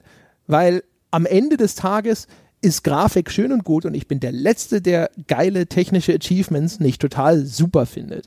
Aber unterm Strich die Titel, die einem in Erinnerung bleiben, die man klasse findet oder sowas, sind ziemlich unabhängig von der technischen Qualität, bis auf ganz wenige Ausnahmen. Und selbst da muss ein spielerisches äh, Unterhaltungsfundament da sein, damit man diese technische Leistung hinterher auch wirklich würdigen kann. Und deswegen alleine schon. Also, keine Ahnung, du hast doch auch mal erzählt, es gibt, du bist doch der, derjenige von uns, der immer hier, wie heißt das, Jim Sterling schaut? Hast du nicht mal irgendwann sogar erzählt, da gäbe es auch ein Video mit 60 Dollar Preislüge, sonst irgendwas? Mhm. Ja, wo das Video heißt The 60 Dollar Lie, wo er mehr oder weniger beschreibt, dass der aktuelle Preis, der, die aufgerufen wird von 60 Dollar für ein Vollpreisspiel inzwischen eine Lüge ist. Du bekommst für die 60 Dollar nicht das Spiel. Du bekommst die Basisversion, den, den Startpunkt Danach wird es den Season Pass geben. Er wird definitiv ah, ja. einige DLCs auslassen, die du extra noch kaufen musst, wenn du das vollständige Spiel haben willst. Dazu werden dir noch mit Microtransactions aller Art, sei es Premium-Währung, sei es Lootboxen, beständig so ein wenig Geld abgenuckelt so die Vision der Spielehersteller und so die frustrierende Realität für den Spieler. Ich finde es ja bereits furchtbar, dass es ja so verschiedene Spieleeditionen gibt, so die Deluxe-Variante, die Premium-Variante, die zum Teil auch so wirklich privilegierten Vorteile mit sich bringen, dass man eben drei Tage eher spielen kann und solche Sachen und ähm, dass man unfaire Vorteile hat. Ich bin nach wie vor sauer beispielsweise auf Prey. Prey, das hatten wir Anfang des Jahres gespielt oder war das im Sommer. Mitte das, Mai ist es, ja, ich, erschienen. Das hatte einen Vorbestellerbonus. Das war eine goldene Schrotflinte, die deutlich eher im Spiel zu finden war als die Schrotflinte normalerweise. Und ich hatte den Eindruck, ab da war es zu leicht. Ich äh, habe dadurch mir selbst ein Stück weit das Spiel versaut. Vorbestellerboni sind ja auch so eine Blüte dieser ganzen Geschichten. Und ähm, das ist in der Tat einfach alles ein bisschen blöd und frustrierend und nicht optimal für den Kunden, der idealerweise eigentlich sich ein Spiel kauft und fertig. Und das Spiel ist das Spiel und es ist perfekt und fertig und es braucht keine Day-One-Patches, aber die, die Realität sieht halt anders aus. Vielleicht ist das der Punkt, weil auch wenn du schon völlig richtig sagst, man braucht nicht die Grafik von 2018, um ein gutes Spiel zu machen, das sich gut verkauft. Man braucht ein gutes Gameplay, ähm, etwas, das Spaß macht und dass die Leute spielen wollen. Aber dennoch ist selbst das, selbst wenn es eine simple Grafik haben sollte, lange nicht leicht hergestellt. Das wird trotzdem teuer, insbesondere wenn es um Narration geht, um komplexe Stories, komplexe Spielsysteme, vielleicht auch neuartige Spielsysteme, die wieder und wieder intern iteriert werden müssen, bis es sitzt. Da brauchst du auch Geldgeber, die Geduld haben, dass ähm, wenn das die AAA-Hersteller nicht machen wollen, was sie offensichtlich nicht unbedingt tun, außerhalb von so ein, zwei Projekten pro großen Publisher, die halt so ein bisschen als äh, Aushängeschild, hey, wir machen auch Indie, äh, äh, aufgeführt werden. Und für Indie-Entwickler ist sowas meiner Meinung nach, bis auf die ganz, ganz, ganz, ganz leidensfähigen, was wir auch in diesem äh, Jason Schreier Buch gerade lernen, das, solltest du echt lesen. Sehr interessante Geschichten von Selbstzerfleischung. Ähm, Indies können das auch nicht leisten. Ist das jetzt vielleicht der Zeitpunkt für eine Wiederkehr von Double A? von den Mittelklasse-Herstellern. Ich denke, Mittelklasse-Herstellern. Ich denke an sowas wie Paradox. Ich denke an sowas wie Devolver oder THQ Nordic, die mit kleineren Spielen oder Focus, äh, Focus, der französische Publisher, die kleinere Spiele, die spitzere Nischengruppen und, und Fandoms abgreifen können und vielleicht nicht technisch so gute Spiele abliefern, ähm, aber die halt immer noch ein bisschen oldschool funktionieren, die in sich abgeschlossen sind, die auf diese übertriebene Play Recurring Investment Monetarisierung verzichten und einfach nur, ja, oldschool Spiele, in sich geschlossene narrative Singleplayer Erfahrungen abliefern. Vielleicht ist für die demnächst ein, ein, ein neuer Frühling angebrochen. Das wäre zu wünschen. Ist übrigens auch nochmal ein schönes Argument, warum das Bullshit ist mit diesem äh, 60 Dollar und wir müssen ja und sonst was Argument. Weil sowas wie The Surge, ähm, das ist absolut auf einem Niveau, das, äh, das ich als AAA begreifen würde. Ist es auf dem gleichen Niveau wie ein Witcher 3 oder sowas? Nein, natürlich nicht. Sowohl vom Aufwand her als auch vom Umfang her und so weiter. Aber das ist wahrscheinlich im Vergleich zu den absoluten AAA Plus Produktionen extrem günstig produziert, sieht klasse aus, hat, ist ein extrem gut ausgefeiltes Gameplay und war deswegen trotzdem unterm Strich eine sehr, sehr schöne Spielerfahrung. Es hatte durchaus eine ganze Reihe von Mängeln, das haben wir auch lange genug diskutiert, aber wenn das sozusagen das, äh, das Produktionsniveau, wir reden ja immer hier so von diesem technischen Produktionsniveau, für AAA sein soll, hey, so be it. Damit bin ich ehrlich gesagt auch völlig zufrieden. Und auch da nochmal, das ist das letzte Mal, dass ich diesen Disclaimer bringe, aber ich, ich sehe immer voraus, dass das sonst zu, zu langen Diskussionen führt, wo ich das im Nachgang erklären muss im Forum. Ähm, natürlich ist das alles jetzt sozusagen nur diese idealistische Spielerperspektiven-Diskussion und wenn wir das Ganze abschätzen sollen, was ist denn realistisch im Sinne des Marktumfeldes, im Sinne von Interessen von großen Firmen und sowas, selbstverständlich wird sich keine von denen auf diese Argumentation auch nur eine Sekunde einlassen. Aber ich, äh, ich, ich sehe immer wieder, dass Spieler das Verhalten der großen Firmen mit diesen Argumenten aus dieser Unternehmenssicht verteidigen und nicht nur so, sozusagen sagen, ja, deswegen ist das so, sondern deswegen äh, äh, sehe ich ein, dass das so ist oder deswegen bin ich damit auch einverstanden, weil das muss ja so sein. Und da, da würde ich mich halt erheblich gegen verwehren wollen, weil ich sagen würde, ähm, aus Spielersicht gibt es keinen Grund zu sagen, ja, ne, das ist schon okay so, sondern ich würde halt immer sagen so, nö, nö, dann, äh, dann mach's halt anders. Und wenn man sich auch, wenn man sich mal anschaut, was sind denn die richtig erfolgreichen Titel gewesen? Also, wenn man sich anschaut, Super Mario Odyssey verkauft sich offensichtlich sehr gut. Zelda hat sich offensichtlich sehr gut verkauft. Alles natürlich jetzt noch nicht in so einem Bereich äh, wie, keine Ahnung, irgendein anderer mega super Top-Titel, aber wir müssen überlegen, dass das Verkaufszahlen sind auf einer Nintendo Switch, die noch gar nicht so lange am Markt ist, die keine große installierte Basis hat, deswegen im Vergleich zu den anderen etablierteren Kon äh, Plattformen. Ähm, das ist sie überaus beachtlich. Ähm, es gibt auch noch genügend andere Titel, die sich wirklich gut verkauft haben. Und dazu zählt auch ein Witcher, der all diesen Schnickschnack nicht hat. Und von dem man nun echt nicht behaupten kann, dass er noch irgendwo in irgendeiner Art von Double-A-Bereich unterwegs wäre. Von daher glaube ich äh, auf jeden Fall, um jetzt an das anzuschließen, was du gerade gesagt hast, dass da, wenn die großen Hersteller zu sehr ihre Scheuklappen aufsetzen, ist da eine, eine, große Lücke, in die außer City Project noch viel mehr kleinere Firmen hineinstoßen können. Äh, bei Bethesda ist es tatsächlich ein interessanter Fall. Da würde mich echt interessieren, ist das eine Firma, die genau diese Lücke sieht und so ein bisschen antizyklisch handelt in dem Fall, dass sie gesagt haben, wir sehen, wo diese Reise hingeht und wir erkennen, dass dort wahrscheinlich eine große Lücke im Markt entstehen wird, in die wir dann hoffentlich mit erfolgreichen Einzelspielertiteln hineinstoßen können. Ersten Eindruck nach vielleicht mit solidem, aber noch nicht überragendem Erfolg. Oder haben sie umgekehrt die Entwicklung eher verschlafen und wir sehen jetzt dann mit einem Zeitverzug, dass Bethesda da auch nachzieht. Das wird man erst sehen müssen. Im Moment ist es immer noch etwas, wo man Bethesda durchaus immer auf die Schulter klopfen muss und sagen muss, so hey, ist schon cool, dass es noch eine Firma unter diesen sage ich mal, größeren Namen gibt, die in dem Feld offensichtlich mhm. aktiv ist. Da bin ich auch sehr gespannt, ob das, äh, wie wie, wie sich das herausstellen wird, das aktuelle Handeln von denen. Ob das verschlafener Trend ist oder einfach nur zähe Verbissenheit und der Glaube an die eigene Vision. Aber da müssen sie jetzt wahrscheinlich insbesondere 2018 noch sehr stark sein, denn wie bereits beim Jahresausblicks-Podcast habe ich nicht die geringste Ahnung, womit die das Jahr 2018 füllen wollen. Aber da können wir gespannt sein. Was übrigens auch mal ganz interessant wäre in dieser Diskussion, wäre ja einfach mal drüber zu sprechen. Jetzt äh, haben wir darüber gesprochen, dass viele Leute lamentieren, dass diese oder jene Spielerfahrung vielleicht weniger wird oder schlechter wird.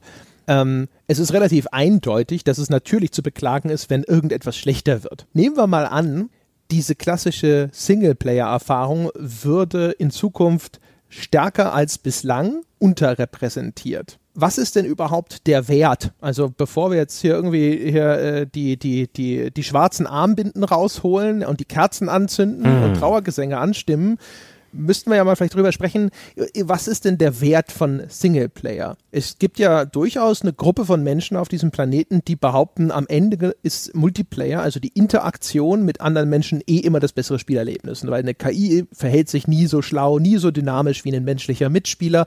Und die Fusion von Erzählung und Multiplayer ähm, ist tatsächlich auch ein Traum, der in der Branche immer noch geträumt wird. Bei Titanfall, dem ersten, haben wir ganz, ganz zaghafte Versuche gesehen, in diese Richtung zu gehen, dass da auf einmal auf einem Multiplayer-Schlachtfeld nebenbei äh, diese NPC-Schlachten waren, dass das mit irgendeiner Art von kleiner Story-Sequenz eingeleitet wurde und solche Geschichten. Gibt auch noch andere Beispiele in diese Richtung. Bislang gibt es da noch keinen wirklich überzeugenden Titel, außer vielleicht so ein bisschen jetzt im im Koop-Bereich, sage ich jetzt mal. Es gibt ja durchaus narrative Koop-Spiele. Borderlands? Ja, Borderlands vielleicht, genau. Borderlands ist vielleicht tatsächlich auch ein ganz gutes Beispiel für sowas. Oder auch der, ja, also auch so, sagen wir mal, Online-Rollenspiele sind ja im Grunde genommen auch teilweise sehr stark narrativ geprägt. Mhm. Ähm, das habe ich jetzt bei der, bei dem Ding sogar komplett ausgeblendet kurzzeitig, ja. ähm, aber ist das, ist, was ist schön daran, gegen die Maschine zu spielen, Sebastian? Gibt es irgendwas, wo du sagst, das ist, warum mögen wir? Ich meine, ich glaube, in diesem Podcast mögen wir alle Singleplayer. Ich mag Singleplayer-Spiele aufgrund der Berechenbarkeit des des Spielverlaufs. Ich, ich entscheide, ich, ich entscheide, wie schnell das Spiel verläuft.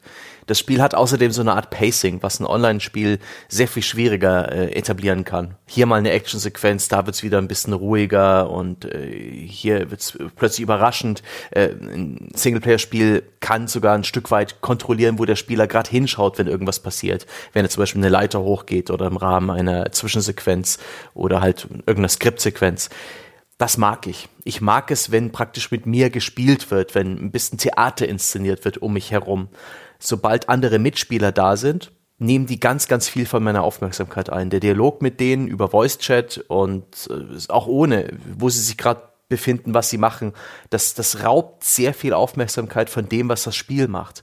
Ein Player Unknowns Battlegrounds ist vor allen Dingen eine Interaktion mit meinen Teammitgliedern und mit den anderen Spielern. Da, da ist eigentlich gar kein Platz mehr für was anderes. Oder man denke an das Beispiel, was ich gerade genannt habe, Borderlands, dass äh, ich im Singleplayer für ein besseres Spiel halte als im Multiplayer. Das Gameplay, das Gunplay, die Kämpfe gegen die Gegner machen im Multiplayer, also im Koop mehr Spaß.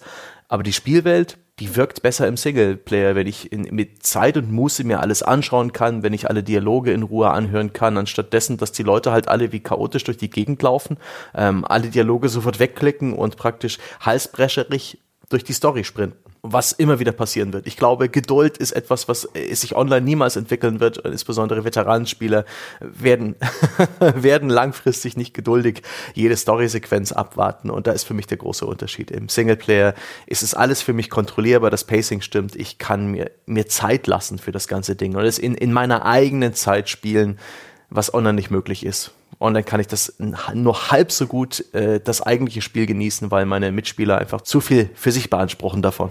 Ja, also genau. Also es gibt eine ganze Reihe von Sachen. Ich glaube, man muss natürlich immer unterscheiden, über was für eine Art Multiplayer wir sprechen, kooperativ oder äh, gegeneinander, also PvP, wie man sagen würde, neudenglisch. Ähm, ich gebe dir, also ich habe ja oft genug schon gesagt, ich habe das Gefühl, Koop wird häufig ein bisschen als Krücke für schlechtes Game Design benutzt, weil Monotonie im Koop kann trotzdem sehr unterhaltsam sein oder kann sogar besonders unterhaltsam sein, weil man das so routiniert runterreißt, dass man sich einfach dabei nebenbei wunderbar unterhalten kann, weil der eigentliche Anspruch aus dem Spiel ziemlich niedrig ist.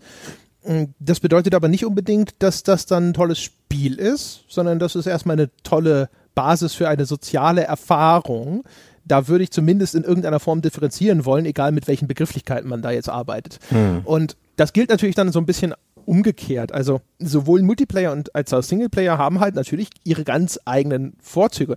Alleine vor einem Rechner zu sitzen und ähm, diese sehr gesteuerte Spielerfahrung zu haben, ich finde schon, dass das ein, Wert an sich ist und ich stelle mir vor, dass es sehr schwierig ist, das tatsächlich bei einem Multiplayer in all seinen Facetten zu erhalten.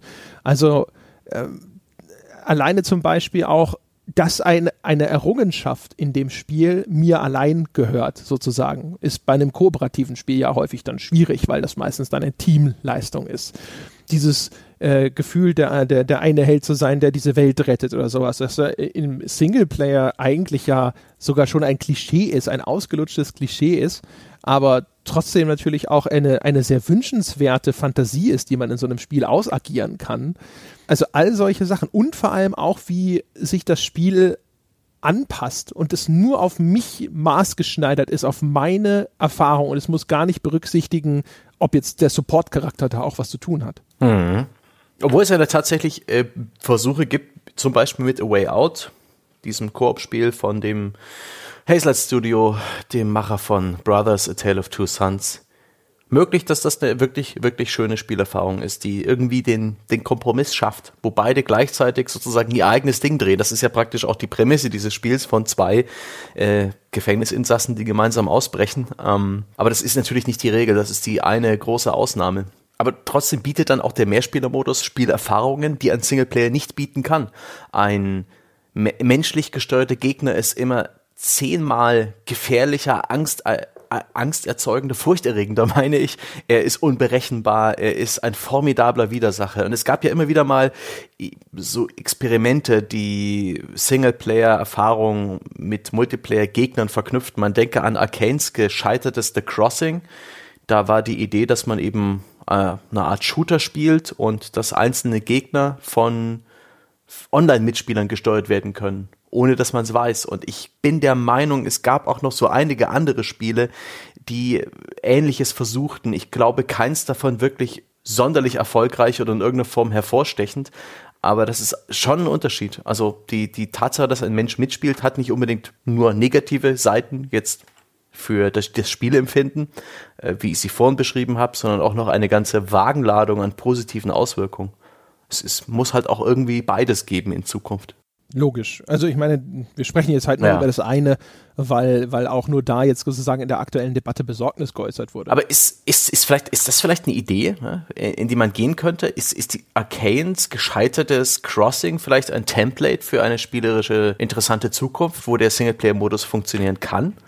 Und trotzdem irgendwie mit, mit coolen Online-Systemen angereichert wird. Destiny hat mir ja sowas versprochen, aber nicht eingehalten. Destinys äh, Singleplayer-Spielerfahrung in Anführungszeichen ist eigentlich ziemlich, ziemlich äh, generisch und relativ aussagelos und man steht am Ende genauso da wie vorher, aber das wäre vielleicht was. Ja? Ein, ein, ein Shooter, wo vielleicht ab und zu mal jemand äh, dir entgegentritt, der ein bisschen schwieriger zu besiegen ist als der Standardgegner und du weißt vielleicht gar nicht wieso. Ja, das haben wir ja auch in Dark Souls schon gesehen zum Beispiel. Mhm. Mit diesen Phantomen, die da in deine Welt reinkommen können und auch die, die dir auch helfen können und so oder auch dieser asynchrone Bestandteil des Multiplayers dort, dass dort Nachrichten hinterlassen werden.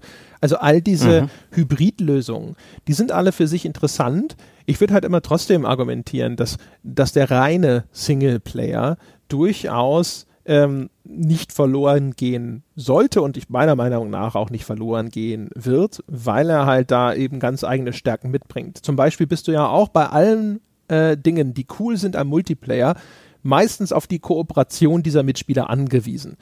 Zum Beispiel, wenn ich in Destiny rumlaufe und dann einfach irgendwo so ein anderes Team ist, das sich gerade mit irgendjemand beschießt und ich habe dann auch die Wahl, da einfach mit zu, einzusteigen und denen zu helfen. Das ist schon cool. Ähm, wenn einer in Destiny rumläuft und aber irgendeinen Bullshit macht, also irgendwelche blöden äh, äh, Emotes spammt, ja, und dann überall nur tanzende äh, Soldaten rumstehen, natürlich ist das ulkig, aber auf der anderen Seite ist es halt immer so ein Immersionsbruch. Also es ist unpassend und es ist manchmal auch einfach nur bekloppt. Und nichts gegen bekloppt, aber ähm, ich, ich habe schon gerne diese, diese gekapselten Spielerfahrungen, wo ich vor sowas sicher bin wo ich wirklich nur präsentiert bekomme, was vom Entwickler vorgesehen ist und wo der hoffentlich seine Funktion als Kurator gut wahrgenommen hat und als Erzähler äh, wahrgenommen hat, um mir halt nur Sachen zu zeigen, die da reinpassen und die die Atmosphäre weiter nach vorne bringen und so weiter. Klar, das ist ja, der große Reiz in der ganzen Geschichte ist wirklich die Berechenbarkeit. Ich weiß, wie lange es dauern wird. Ein Singleplayer-Spiel endet ja auch mit irgendeinem Ende. Es gibt vielleicht einen Bosskampf oder ein dramatisches Finale oder ein besinnliches, vielleicht auch ein überraschendes und danach kommt der Abspann, vielleicht auch der Sequel-Hook und das Ding ist vorbei. Das können Mehrspieler-Spiele nicht liefern, das können Games as a Service-Spiele nicht liefern. Das ist etwas, das ich wirklich sehr, sehr, sehr mag. Dieses, dieses Gefühl der, der Closure, wie sagte der Deutsche dazu? Dass man praktisch seinen Frieden macht mit dem Spiel dass es abgeschlossen wird und dass man da rausgehen kann in dem Gefühl, man, man hat es erlebt. Und äh, so cool Spielideen äh, in diese neuen Games as a Service Ära sind. Man denke an Ubisoft Skull and Bones, das Segelelement von Assassin's Creed 4 Black Flags, ähm, deutlich aufgepimpt als Mehrspieler Spielerfahrung, ja, mit, mit Segelschiffen in der Karibik aufeinanderballern. Sicher cool. Es soll wohl auch irgendeine Art von Story-Kampagne haben, aber ich kann mir nicht vorstellen, dass die befriedigend ist. Äh, der Fokus wird der Mehrspieler sein und wann hört man da auf? Wann, wann hört man in so Mehrspieler dominierten, äh, von Mehrspielersystemen durchzogenen Spiel auf und hat ein ähnliches Gefühl von, ich hab's geschafft. Eigentlich nicht. Ähm, der, Forbes-Artikel zum Thema hat äh, die wunderbare Formulierung, dass so ein Mehrspielerspiel halt wie so eine erlöschende Flamme ist, dass es dir weniger und weniger Spaß macht und dass es dir irgendwann trennst du dich von ihm in einem eher frustrierten, enttäuschten Zustand. Und das finde ich auch ähm, wichtig oder eine, eine äh, Erkenntnis, die, die schon mich irgendwie betroffen macht, denn mir ging es genauso. Ich habe mich von allen äh, Spielen, die ich äh, dieser Art, sagen wir in Diablo 3, sagen wir ein Battlefield 1, ein Battlefield 3, da war es ähnlich, viele Call of Duties. Von all diesen Spielen habe ich mich getrennt mit so ein bisschen im schlechten Gewissen, mit so ein bisschen, ah, jetzt habe ich schon so viel Zeit investiert, aber eigentlich solltest du es weiterspielen, da gibt's ja noch ein bisschen was zu schaffen, aber nee, ich will nicht mehr. Und von all diesen narrativen, Singleplayer, in sich geschlossenen Spielerfahren habe ich mich nach dem Abspann getrennt. Genau zum richtigen Zeitpunkt. Viel besser. Viel, viel besser. Das ist ein super Punkt. Das ist sehr schön, das stimmt. Also ich tatsächlich, man, man, man denkt teilweise auch sogar wochenlang noch an diese Multiplayer-Titel zurück und denkt sich so, ah, du solltest mal wieder, jetzt kommst du aus der Übung, mhm. äh, äh, ah, das äh, hätte ich vielleicht doch weiter verfolgen sollen. Also gerade jetzt natürlich auch noch so ein bisschen zusätzlich in unserem Job, wo du halt so denkst, so, ah, jetzt kommt der Nachfolger raus, hätte ich doch das andere weitergespielt und äh, ich weiß gar nicht mehr, ne, was haben sie denn noch alles reingepatcht oder sonst irgendwas. Das ist tatsächlich sehr schön. Also man, man geht, also der, der, der Multiplayer, entweder kommt eine Unterbrechung, und du, du, du rutscht irgendwie so raus, geradezu ungewollt mhm. und äh, dann lässt du es aber so lange liegen, dass du dann irgendwann auch nicht mehr die, die Motivation aufbringst, dich da wieder rein zu dingsen. Mhm. Oder es stirbt so einen langsamen Tod.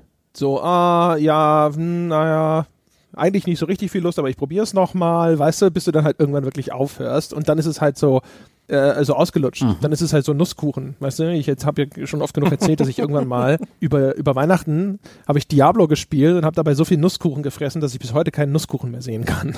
Und das ist dann halt auch so das Schicksal ja. mancher Multiplayer. -Spiele. Aber nicht allen geht's so. Das Witzige finde ich, Overwatch habe ich jetzt bestimmt schon ein Dreivierteljahr nicht mehr gespielt. Seit ich eben, oh, das ist schon ein Jahr her, seit ich bei, ähm, bei der GameStar aufgehört habe, weil da war es auf meinem Redaktionsrechner auf dem Redaktionsaccount aktiviert. Und das war ein super Feierabendspiel. Aber Overwatch war so simpel, so auf sein Gameplay-Team-Battles konzentriert. Da waren kaum eigentlich gar keine Progressionsmechaniken dahinter. Du konntest jeden Charakter spielen, er hatte eine Handvoll Eigenschaften, fertig. Dieses Spiel hat mir nicht dieses Gefühl gegeben, dass ich da noch irgendwie was zu tun habe, dass ich äh, oh, das hättest du weiterspielen sollen. Ich habe da nicht das Gefühl, dass ich es verlerne, wenn ich es jetzt mal ein Jahr nicht spiele, obwohl es da sicherlich inzwischen neue Charakter und Maps gibt, aber das sind halt neue Charaktere und Maps. Es ist nicht so, dass ich irgendeine Progression verpasse, dass ich irgendwie im Power-Level sinke, wie bei vielen dieser Games as a Service-Spiele, wo plötzlich mein Equipment nicht mehr aus ausreicht und ich jetzt plötzlich wieder ganz viel grinden muss. Das ist auch so eine Sache, die es, Multiplayer muss nicht ausnahms nicht äh, unbedingt gleich heißen, dass der, der Abschied davon blöd oder doof wird. Aber insbesondere eben diese progressionsbasierten äh, Online-Spielerfahrungen, die, die geben mir dieses Gefühl. Ja, bei Call of Duty Black Ops erinnere ich mich zumindest, dass ich damals das Gefühl hatte, dass ich es äh, mehr oder minder durchgespielt hatte, als ich diesen ersten Elite-Level erreicht hatte. Weißt du noch, wo man dann Prestige. Äh, Prestige, genau, und dann konntest du sagen, okay, ich will Rang 2, aber dann wird alles zurückgesetzt. Mhm. Und das war für mich tatsächlich ein Endpunkt in diesem, in diesem Multiplayer-Progressionssystem. Das war irgendwie auf seine Art tatsächlich mal so ein halbwegs befriedigender Endpunkt, mhm. weil ich damals gesagt habe, so nö, das mache ich nicht, aber jetzt bin ich sozusagen, einmal habe ich diese ganz, dieses ganze Hamsterrad durchlaufen äh, und jetzt kletter ich da mal raus. Umgekehrt ist natürlich schön übrigens beim Singleplayer halt auch Egoismus. Also das ist so das, der Gegenpunkt zu dem, was ich vorhin gesagt habe ich muss auf niemanden Rücksicht nehmen. Mhm. Sei es, äh, wann ich spiele. Ja, also selbst wenn ich jetzt nicht mit Freunden spiele, äh, ist es ja so, dass wenn ein Spiel nicht unglaublich viele Spieler hat, muss ich manchmal ein bisschen gucken, zu welchen Zeiten sind genügend Leute aus meiner Region online. Ich muss überhaupt keine Rücksicht darauf nehmen, dass ich mich mit einem Team koordiniere, dass ich vernünftig spiele. Wenn ich Bullshit machen will, kann ich Bullshit machen. Wenn ich äh, mir anhören will, was ein NPC sagt, kann ich das machen. Ich kann die Blumen am Wegesrand riechen oder ich kann durchrushen, wie ich will.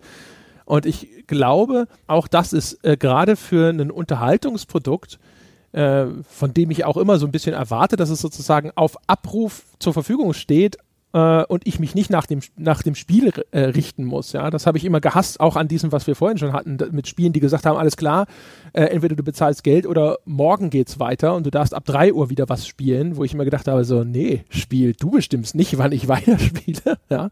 Ähm, also Egoismus, einfach egoistisch genau meinen Interessen zu, äh, nachgehen zu können, wann ich will, solange ich will, ist natürlich auch ein Privileg des Singleplayers zu einem gewissen Grad. Und man denke an die Klopause, ja. Beim Multiplayer muss man sich da ver verständigen oder eben das Ende des Matches abwarten. Bei sowas wie den Destiny Raids gibt's dedizierte Toilettenpausen, habe ich auch mitgemacht. wie doof, ja ich will bei einem Singleplayer-Spiel oder beim Spielen generell jederzeit auf Pause drücken können, außer es ist so ein, so ein fieses Spiel, was mir das nicht erlaubt. Aber das war auch bloß das eine Dead Space und da konnte man immer noch die Konsole ähm, kurz unterbrechen. Ach ja, nee, das stimmt schon. Und ich denke, es wird auch in der Zukunft Platz für beides geben, muss es, weil es diese beiden Bedürfnisse gibt, diese grundverschiedenen Spielerfahrungen. Single und Multiplayer. Und die, die paar Hybrid-Ansätze, die es da gibt, werden das nicht aufweichen und aufbrechen das Geld scheint halt im Multiplayer zu lauern oder in den Multiplayer oder MMO-ähnlichen Progressionen. Ja, aber auch da, äh, da haben wir ja auch schon, ich weiß gar nicht, ob es im Rück- oder im Ausblick war, haben wir darüber gesprochen. Der Markt für, für solche endlos in Anführungsstrichen. Also meistens reden wir ja über ein paar Jahre, bis dann halt vielleicht dann der, der nächste Teil erscheint oder ein Jahr, äh, bis dann der nächste Teil erscheint. Aber für solche Spiele, die eine große Anzahl von Spielern an sich binden wollen für einen längeren Zeitraum, der ist natürlich begrenzt. Ich kann mir auch vorstellen, ehrlich gesagt, ähm, wenn, also bei diesen Games as a Service, glaube ich, ist die Fluktuation untereinander vergleichsweise kleiner. Also wenn du Overwatch spielst, solange nichts kommt, mhm. das besser ist als Overwatch, sondern nur ist so ähnlich wie Overwatch, spielst du weiter Overwatch. Und ich glaube aber, wenn zwischendrin ein Singleplayer-Titel erscheint und selbst wenn der von mir aus 20 bis 40 Stunden lang ist, das ist was, das schiebst du mal dazwischen, das spielst du halt einfach mal so und deswegen kannst du ja immer noch Overwatch spielen. Also es wird immer die Leute geben, die dann so in sowas drin hängen, dass sie halt erstmal wirklich dann Ewigkeiten gar nichts anderes mehr spielen. Aber ich glaube, dass es immer noch eine ganz große Anzahl von Leuten gibt, die durchaus nicht nur so eine ähm, wie sagt man zu so einer einseitigen Ernährung doch gleich, ich weiß es gar nicht mehr. Auf jeden Fall, dass die, die ihre Diät, was Spiele angeht, doch zwischendrin immer mal wieder mit irgendwas anreichern, um halt mal irgendwo zwischendrin noch mal so einen Singleplayer-Titel einzuschieben. Könnt ihr mir vorstellen, dass das sogar etwas ist, wo, wo es hinterher vielleicht sogar vom Risiko ein bisschen geringer ist, als wieder das nächste mhm. Service-Game hinterher zu schieben?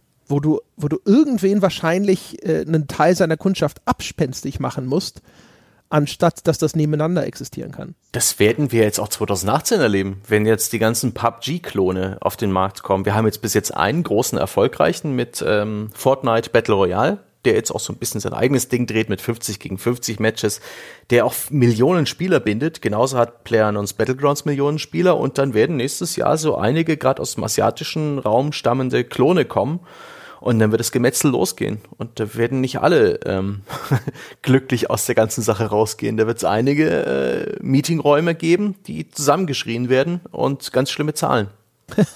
ja. Ich meine, der Kuchen ist wahrscheinlich trotz allem noch so groß und die Organisationen, über die wir da sprechen, sind vergleichsweise klein. Das heißt, selbst wenn sich das dann hinterher auf drei oder vier verteilt, werden die noch ihren Schnitt machen. Also ich glaube, selbst das Fortnite-Team, das ist jetzt keine Organisation wie ein EA. Und Player Unknown Battlegrounds sowieso nicht. Das heißt, also das ist natürlich alles, ähm, das ist so ein bisschen wie bei uns mit den Podcasts. Ja, also das, äh, äh, 20.000 im Monat ist für uns halt irre viel Geld, mhm. ist aber in den Maßstäben von selbst mittelgroßen Verlagen gar nichts. Damit kämen die nie über die Runden. Nie und nimmer, ja. Und äh, so ähnlich ist es da natürlich auch. Also das ist ein Markt, der im Moment zumindest noch bestellt wird von Firmen in einer Größe. Wenn die am Schluss alle dastehen und sagen, jetzt hat nicht mehr einer 20 Millionen Spieler, sondern 20 haben eine Million Spieler, dann werden die meisten damit trotzdem immer noch ziemlich zufrieden sein. Ja, naja, ich, ich, ich bin gespannt. Ich habe auch den Eindruck, dass ein Stück weit die Games as a Service Projekte, die aktuell so auf dem Markt sind, schon einander ein Stück weit ähneln. Die Destiny und The Division, Tom Clancy's The Division sind einander sehr, sehr, sehr ähnlich.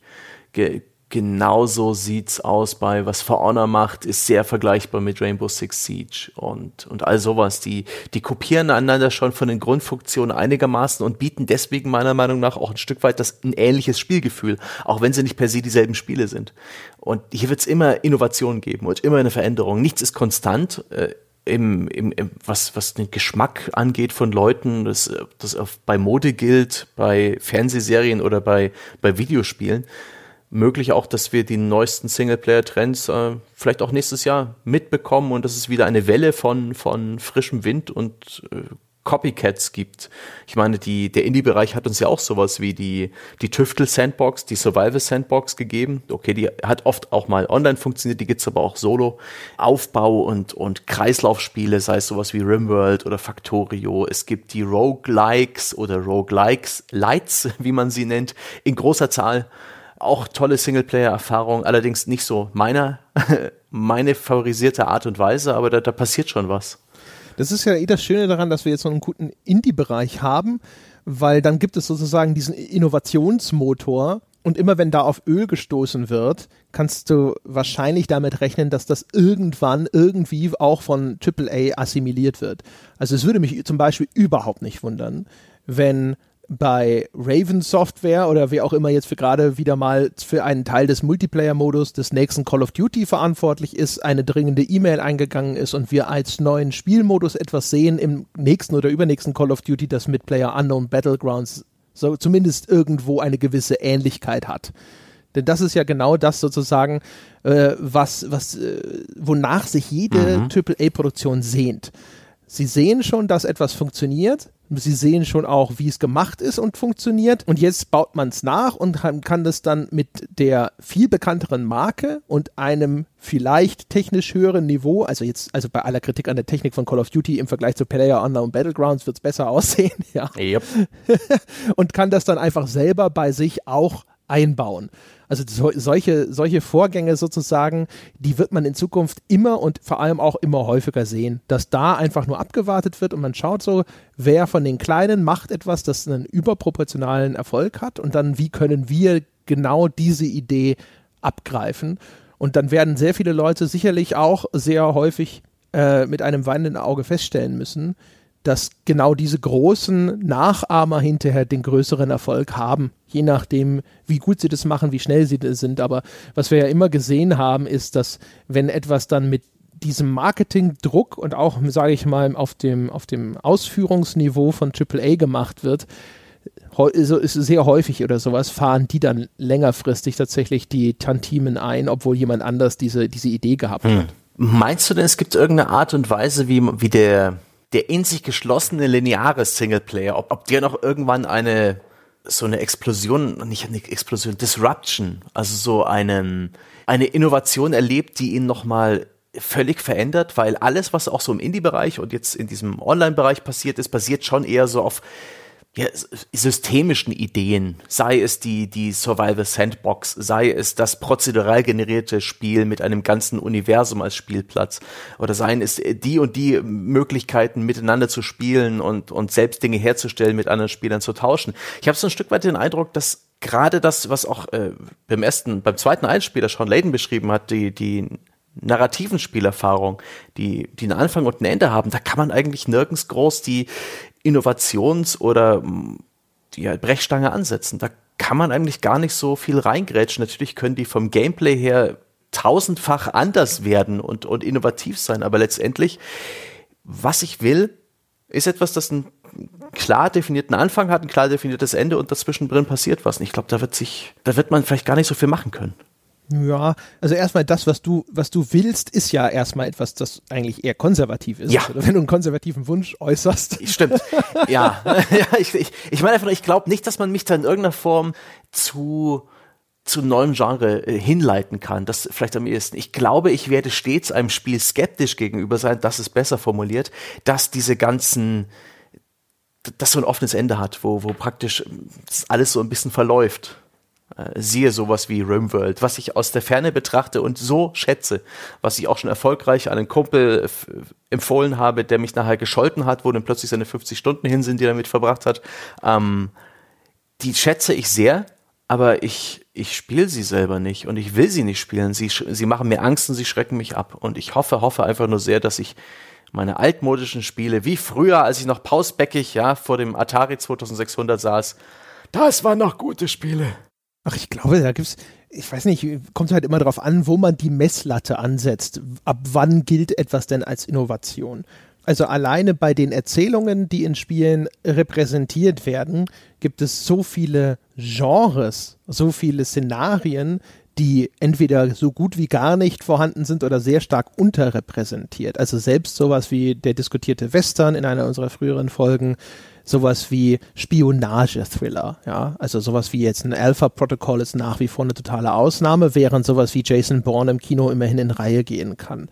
Ähm, es gibt erstaunlich äh, wenig Comedy immer noch. Es gibt äh, überhaupt nicht sowas wie romantische Komödien oder solche Geschichten im Spielebereich. Also ich sag mal, es gibt äh, alleine aus der Perspektive gibt es noch sehr, sehr viel unerschlossenes Land. Oder auch zum Beispiel ähm, Dokumentarisches zu einem gewissen Grad ist äh, auch relativ wenig, auch weil wir das natürlich immer sofort in diesen Bereich der Serious Games packen und jetzt ist natürlich der Dokumentarfilm per se auch jetzt im Filmbereich nicht irgendwie das, das große Genre, sondern ist da auch eine Nische. Ich ähm, kann mir aber auch vorstellen, dass in, in diesem Bereich einer interaktiven, spielerischen Erfahrung oder erzählenden Erfahrung auch noch sehr viel Potenzial brach liegt für was Dokumentarisches. Ne? Mm. Also all solche Sachen, äh, da gibt es noch viel. Äh, ob man da jetzt gleich das Etikett Innovation dran kleben will, ist immer dann dem Einzelnen überlassen, aber da kann man noch sehr viel machen. Und auch in dem Verschränken von Erzählung und dynamischem Gameplay zum Beispiel. Ich finde zum Beispiel auch, es wird immer dieser Sandbox-Begriff wird so gerne herumgeworfen. Aber äh, ja. also keine Ahnung, Skyrim. Skyrim wird ja gerne als Sandbox bezeichnet. Ich finde das so gut wie gar nicht sandboxig. Ja, das ist dynamisch, also die Spielwelt ist relativ dynamisch, aber eine Sandbox ist für mich etwas, wo ich tatsächlich auch mal eine Sandburg bauen kann. Und wo zur Hölle kann ich bitte in Skyrim eine, Sa eine Sandburg bauen? Nirgends. Minecraft ist eine Sandbox. Skyrim ist meiner Meinung nach immer noch vergleichsweise eine relativ statische Spielwelt, also jetzt aus Interaktionsperspektive, die aber dynamisch mhm. inszeniert und bevölkert ist. Und das ist nochmal was anderes als das, was ich mir immer vorstelle, wenn mit diesem Sandbox-Begriff gearbeitet wird. Und ich glaube, in dieser Gestaltungsfähigkeit innerhalb einer Erzählung und die darauf vielleicht auch noch reagiert, ja, also das, das muss nicht Hand in Hand gehen, das sind zwei verschiedene Aspekte, aber da ist auch noch sehr viel, was sich nach vorne entwickeln kann. Nee, du hast schon recht. Jetzt hatte ich so ein bisschen über, dein, über deine Aussagen Zeit ein bisschen nachzudenken und es gibt schon so viele schöne, in sich geschlossene narrative Spielerfahrungen, die mega innovativ waren. Man denke an die Stanley Parable, an The Beginner's Guide oder auch an die gescheiterten Sachen wie das ähm, Banjo und Kazooie Spiel. das hieß Nuts and Bolts auf der Xbox 360. Das hat halt versucht, einen Singleplayer Jump'n'Run mit mhm. äh, Fahrzeugcrafting zu kombinieren. Sehr gewagt, war, war nicht erfolgreich, aber war eine in sich geschlossene Singleplayer-Spielerfahrung, hätte genauso gut funktionieren können. Wieso nicht? Das wollte halt, glaube ich, auch noch auf so einen Zug aufspringen. Ne? Erinnerst du dich noch, zu der Zeit, als das dann rauskam, da waren nämlich auch diese ganzen Online-Spiele hip, weißt du, da konntest du deinen eigenen Roboter bauen und die aufeinander hetzen mhm. oder dieses Besieged, was der Jochen Redinger so gern gespielt hat, wo du so Belagerungsmaschinen gebaut hast und lauter so ein Zeug. Das, das ist meiner Meinung nach auch wieder so ein Spiel gewesen, das einen, einen Trend oder eine Erfolgsformel glaubte erkannt zu haben und wollte das eben in diese große, bekannte, jetzt in relativ Marke irgendwie reinsubsumieren und ist damit natürlich auf die Fresse gefallen, weil es wieder verkannt hat, wie es halt immer so gerne gemacht wird. Hatten wir bei Mega Man schon, wenn wenn sowas wiederbelebt wird nach langer Zeit, wollen die Leute erstmal das Vertraute wiederhaben man, man, wenn jemand eine seit zehn Jahren brachliegende Spielemarke wieder aufgreift, die Leute, die sich dafür initial interessieren, interessieren sich nicht dafür, weil du damit was ganz anderes machen willst, als das, was sie früher gespielt haben. Ach ja. Aber ich meine, zumindest in den nächsten Monaten, also 2018, gibt es ja schon einige Singleplayer, reine Singleplayer-Erfahrungen sei es diese Multiple-Choice-Geschichte Detroit ähm, Being Human oder Become Human von David Cage. Die wird super, die werden wir spielen, da werden wir ja. uns vielleicht nachher das Maul zerreißen, aber ich bin jetzt sogar einigermaßen, ah, bin gar nicht so, könnte was werden. Wir haben Kingdom Come äh, mit The Kingdom Come Deliverance, ein klassisches äh, Open-World-Rollenspiel, das aber dennoch einen klaren roten Storyfaden hat. Und es gibt bestimmt ein paar schöne Indies, es gibt die großen AAA-Solo-Produktionen. Tatsächlich, wir hatten ja auch den Altspieler von äh, dem PlayStation-Boss am, am Anfang. Ist das eher so ein wenig die, die geschlossene narrative Erfahrung? Schon etwas, das eher auf Konsolen zu Hause ist. Ich habe den, den Eindruck, dass die Plattformbetreiber, ich denke das speziell an Sony und Nintendo, weniger Microsoft, die deutlich ja aufgeschlossener gegenüber diesen neumodischen Monetarisierungsstrategien sind und das auch schon sehr viel ausführlicher ausprobiert haben, dass Sony, dass Sony und Nintendo halt schon Wert darauf legen, dass die Spiele in dieser Form erscheinen, dass sie auch sehr, sehr vorsichtig damit sind, da irgendwie mit äh, Zusatzmonetarisierung zu arbeiten teils, falls schon irgendwie ganz altmodisch. Die Art und Weise, wie Nintendo beispielsweise Rabatte oder Bundles angekündigt hat im Rahmen dieser steifen Nintendo Direct-Ankündigung. Wunderbar wunderbar altmodisch und die Spiele, viele Spiele von den, von den First-Party-Herstellern oder eben auch ihren, ihren Third-Party-Studio-Partnern sind in sich geschlossene narrative Erfahrungen, denen eigentlich nichts fehlt, wenn sie erscheinen, wo dann vielleicht noch ein DLC-Paket mit neuen Missionen verkauft wird und das war's. Die haben teils auch nicht mal einen aufge aufgeflanschten Mehrspielermodus. Es ist halt, ähm, warum lohnt sich das für diese Hersteller offensichtlich mehr oder warum gehen die dieses gefühlte Risiko ein, während der Third-Party-Hersteller, der auf allen Plattformen Spiele veröffentlichen kann, bloß nicht so viel Gewinn macht wie ein Sony oder Nintendo, weil sie eben einen gewissen Abschlag zahlen müssen. Wieso tun die das nicht? Warum gibt es diesen deutlich äh, messbaren oder spürbaren Unterschied? Ich glaube, das hatten wir sogar auch in einer der vergangenen Folgen oder ich hatte das kurz erzählt, dass äh, der, der First-Party-Hersteller hat da halt einfach andere Möglichkeiten, weil er erstens ähm, auch wenn er, wenn er dadurch zusätzliche Hardware verkauft, profitiert er davon und zwar überproportional. Also mit jeder PS4, die Sony irgendwem verkauft, da verdienen sie dann nicht nur mit der eigenen Software, die sie dann verkaufen können, sondern auch, wenn der dann mhm. das Spiel eines Third-Party-Herstellers kauft, verdienen sie an der Lizenz. Die, die haben überhaupt gar kein großes Interesse es ist natürlich gut, sagen wir mal so, ähm, natürlich hätten sie auch ein Interesse daran, einen eigenen Titel zu haben, der mit Microtransactions langfristig erfolgreich läuft, gar keine Frage. Aber äh, die, die müssen das gar nicht unbedingt, weil wenn EA einen Titel hat, äh, dessen Microtransactions gut laufen, wo werden denn die diese Microtransactions verkauft? Im Sony Store, daran verdienen sie ja auch mit. Das heißt also, ähm, solange sie viele Leute auf ihre Plattform kriegen, äh, haben sie schon gewonnen. Und das, das macht Sony meiner Meinung nach Nintendo eigentlich auch, aber vor allem Sony macht das sehr gut. Sony ist mit der beste Kurator seiner Plattform und das schon jetzt mindestens mal seit PlayStation 3 und wahrscheinlich schon seit PlayStation 2 Zeiten, indem sie genau schauen, was machen unsere Third Parties und was machen die nicht und wir liefern die Sachen, die diese Third Party Hersteller nicht machen. Also Singleplayer-Erfahrungen gehören da zum Beispiel mit dazu. Oder auch so äh, interaktive Filme, mhm. wie das, was David Cage macht mit Detroit Become Human. Ähm, das, die, die achten auch sehr stark auf das Image ihrer Plattform bei der Auswahl dessen, was sie als First Party produzieren. Diese ganzen Indie-Produktionen, wie mein geliebtes Journey, wie sowas, das, äh, sag ich mal, jetzt hinterher gar nicht mehr so toll angekommen ist, wie das Das war super.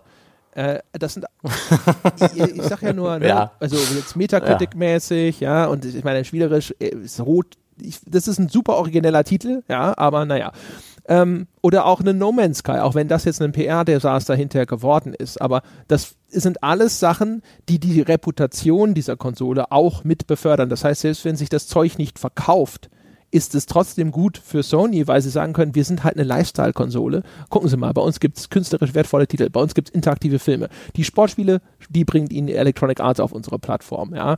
Den Multiplayer-Shooter, das besorgt uns Activision mit Destiny oder sowas. Und aber die coolen Singleplayer-Erfahrungen, die äh, steuern wir halt bei, weil die von den Third Parties nicht richtig äh, kommen. Und wenn andere äh, äh, Leute sagen, hey, äh, sowas wie ein Dark Souls ist super, dann finanzieren wir halt, dass uns From Software mit Bloodborne so ein eigenes Spin-off produziert, damit es das auch mal exklusiv bei uns gibt und so weiter und so fort. Und das machen sie sehr, sehr geschickt. Nintendo zu einem gewissen Grade auch. Nur Nintendo nicht in dieser Breite, weil Nintendo was auch super clever ist, jetzt im, im, im, im Rückblick, sich ja wirklich äh, so ein bisschen so seine eigene Fahrspur gemacht hat. Ne? Mhm. Die, die tuckern so nebenher. Es gibt natürlich diese, diese Schnittmenge von Interessenten, wo sie tatsächlich noch auch in direkter Konkurrenz mit Microsoft und Sony stehen.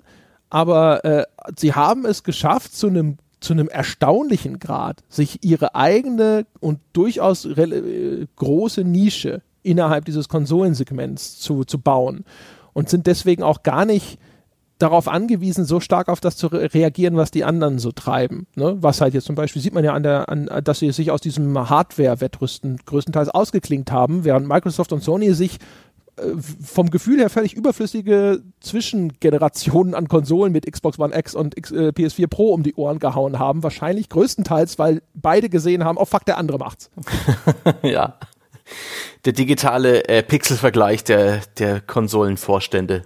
Irgend sowas. Aber ja. Ja. Das stimmt schon. Das ist, äh, da frage ich mich bloß, warum macht es Valve nicht? Aber Valve hat es wahrscheinlich nicht mehr nötig. Steam ist etabliert als die große Plattform. Da muss Valve kein Singleplayer-Spiel mehr rausbringen, um die Leute anzuziehen. Das haben sie erfolgreich mit Half-Life 2 gemacht das äh, war Steam-pflichtig und hat damit vielleicht auch den, den Kickstart für die Plattform gegeben. Aber interessanterweise sind dann die darauffolgenden Valve-Titel fast allesamt, wenn nicht sogar, ja, bis auf Portal, ähm, Multiplayer-Spiele, die man eigentlich immer spielen kann. Äh, insbesondere allen voran ist aktuell CSGO und Dota 2. Nicht ja, mehr. Ich fand sowas ja auch gar nicht nötig. Also, das ist ja, ne?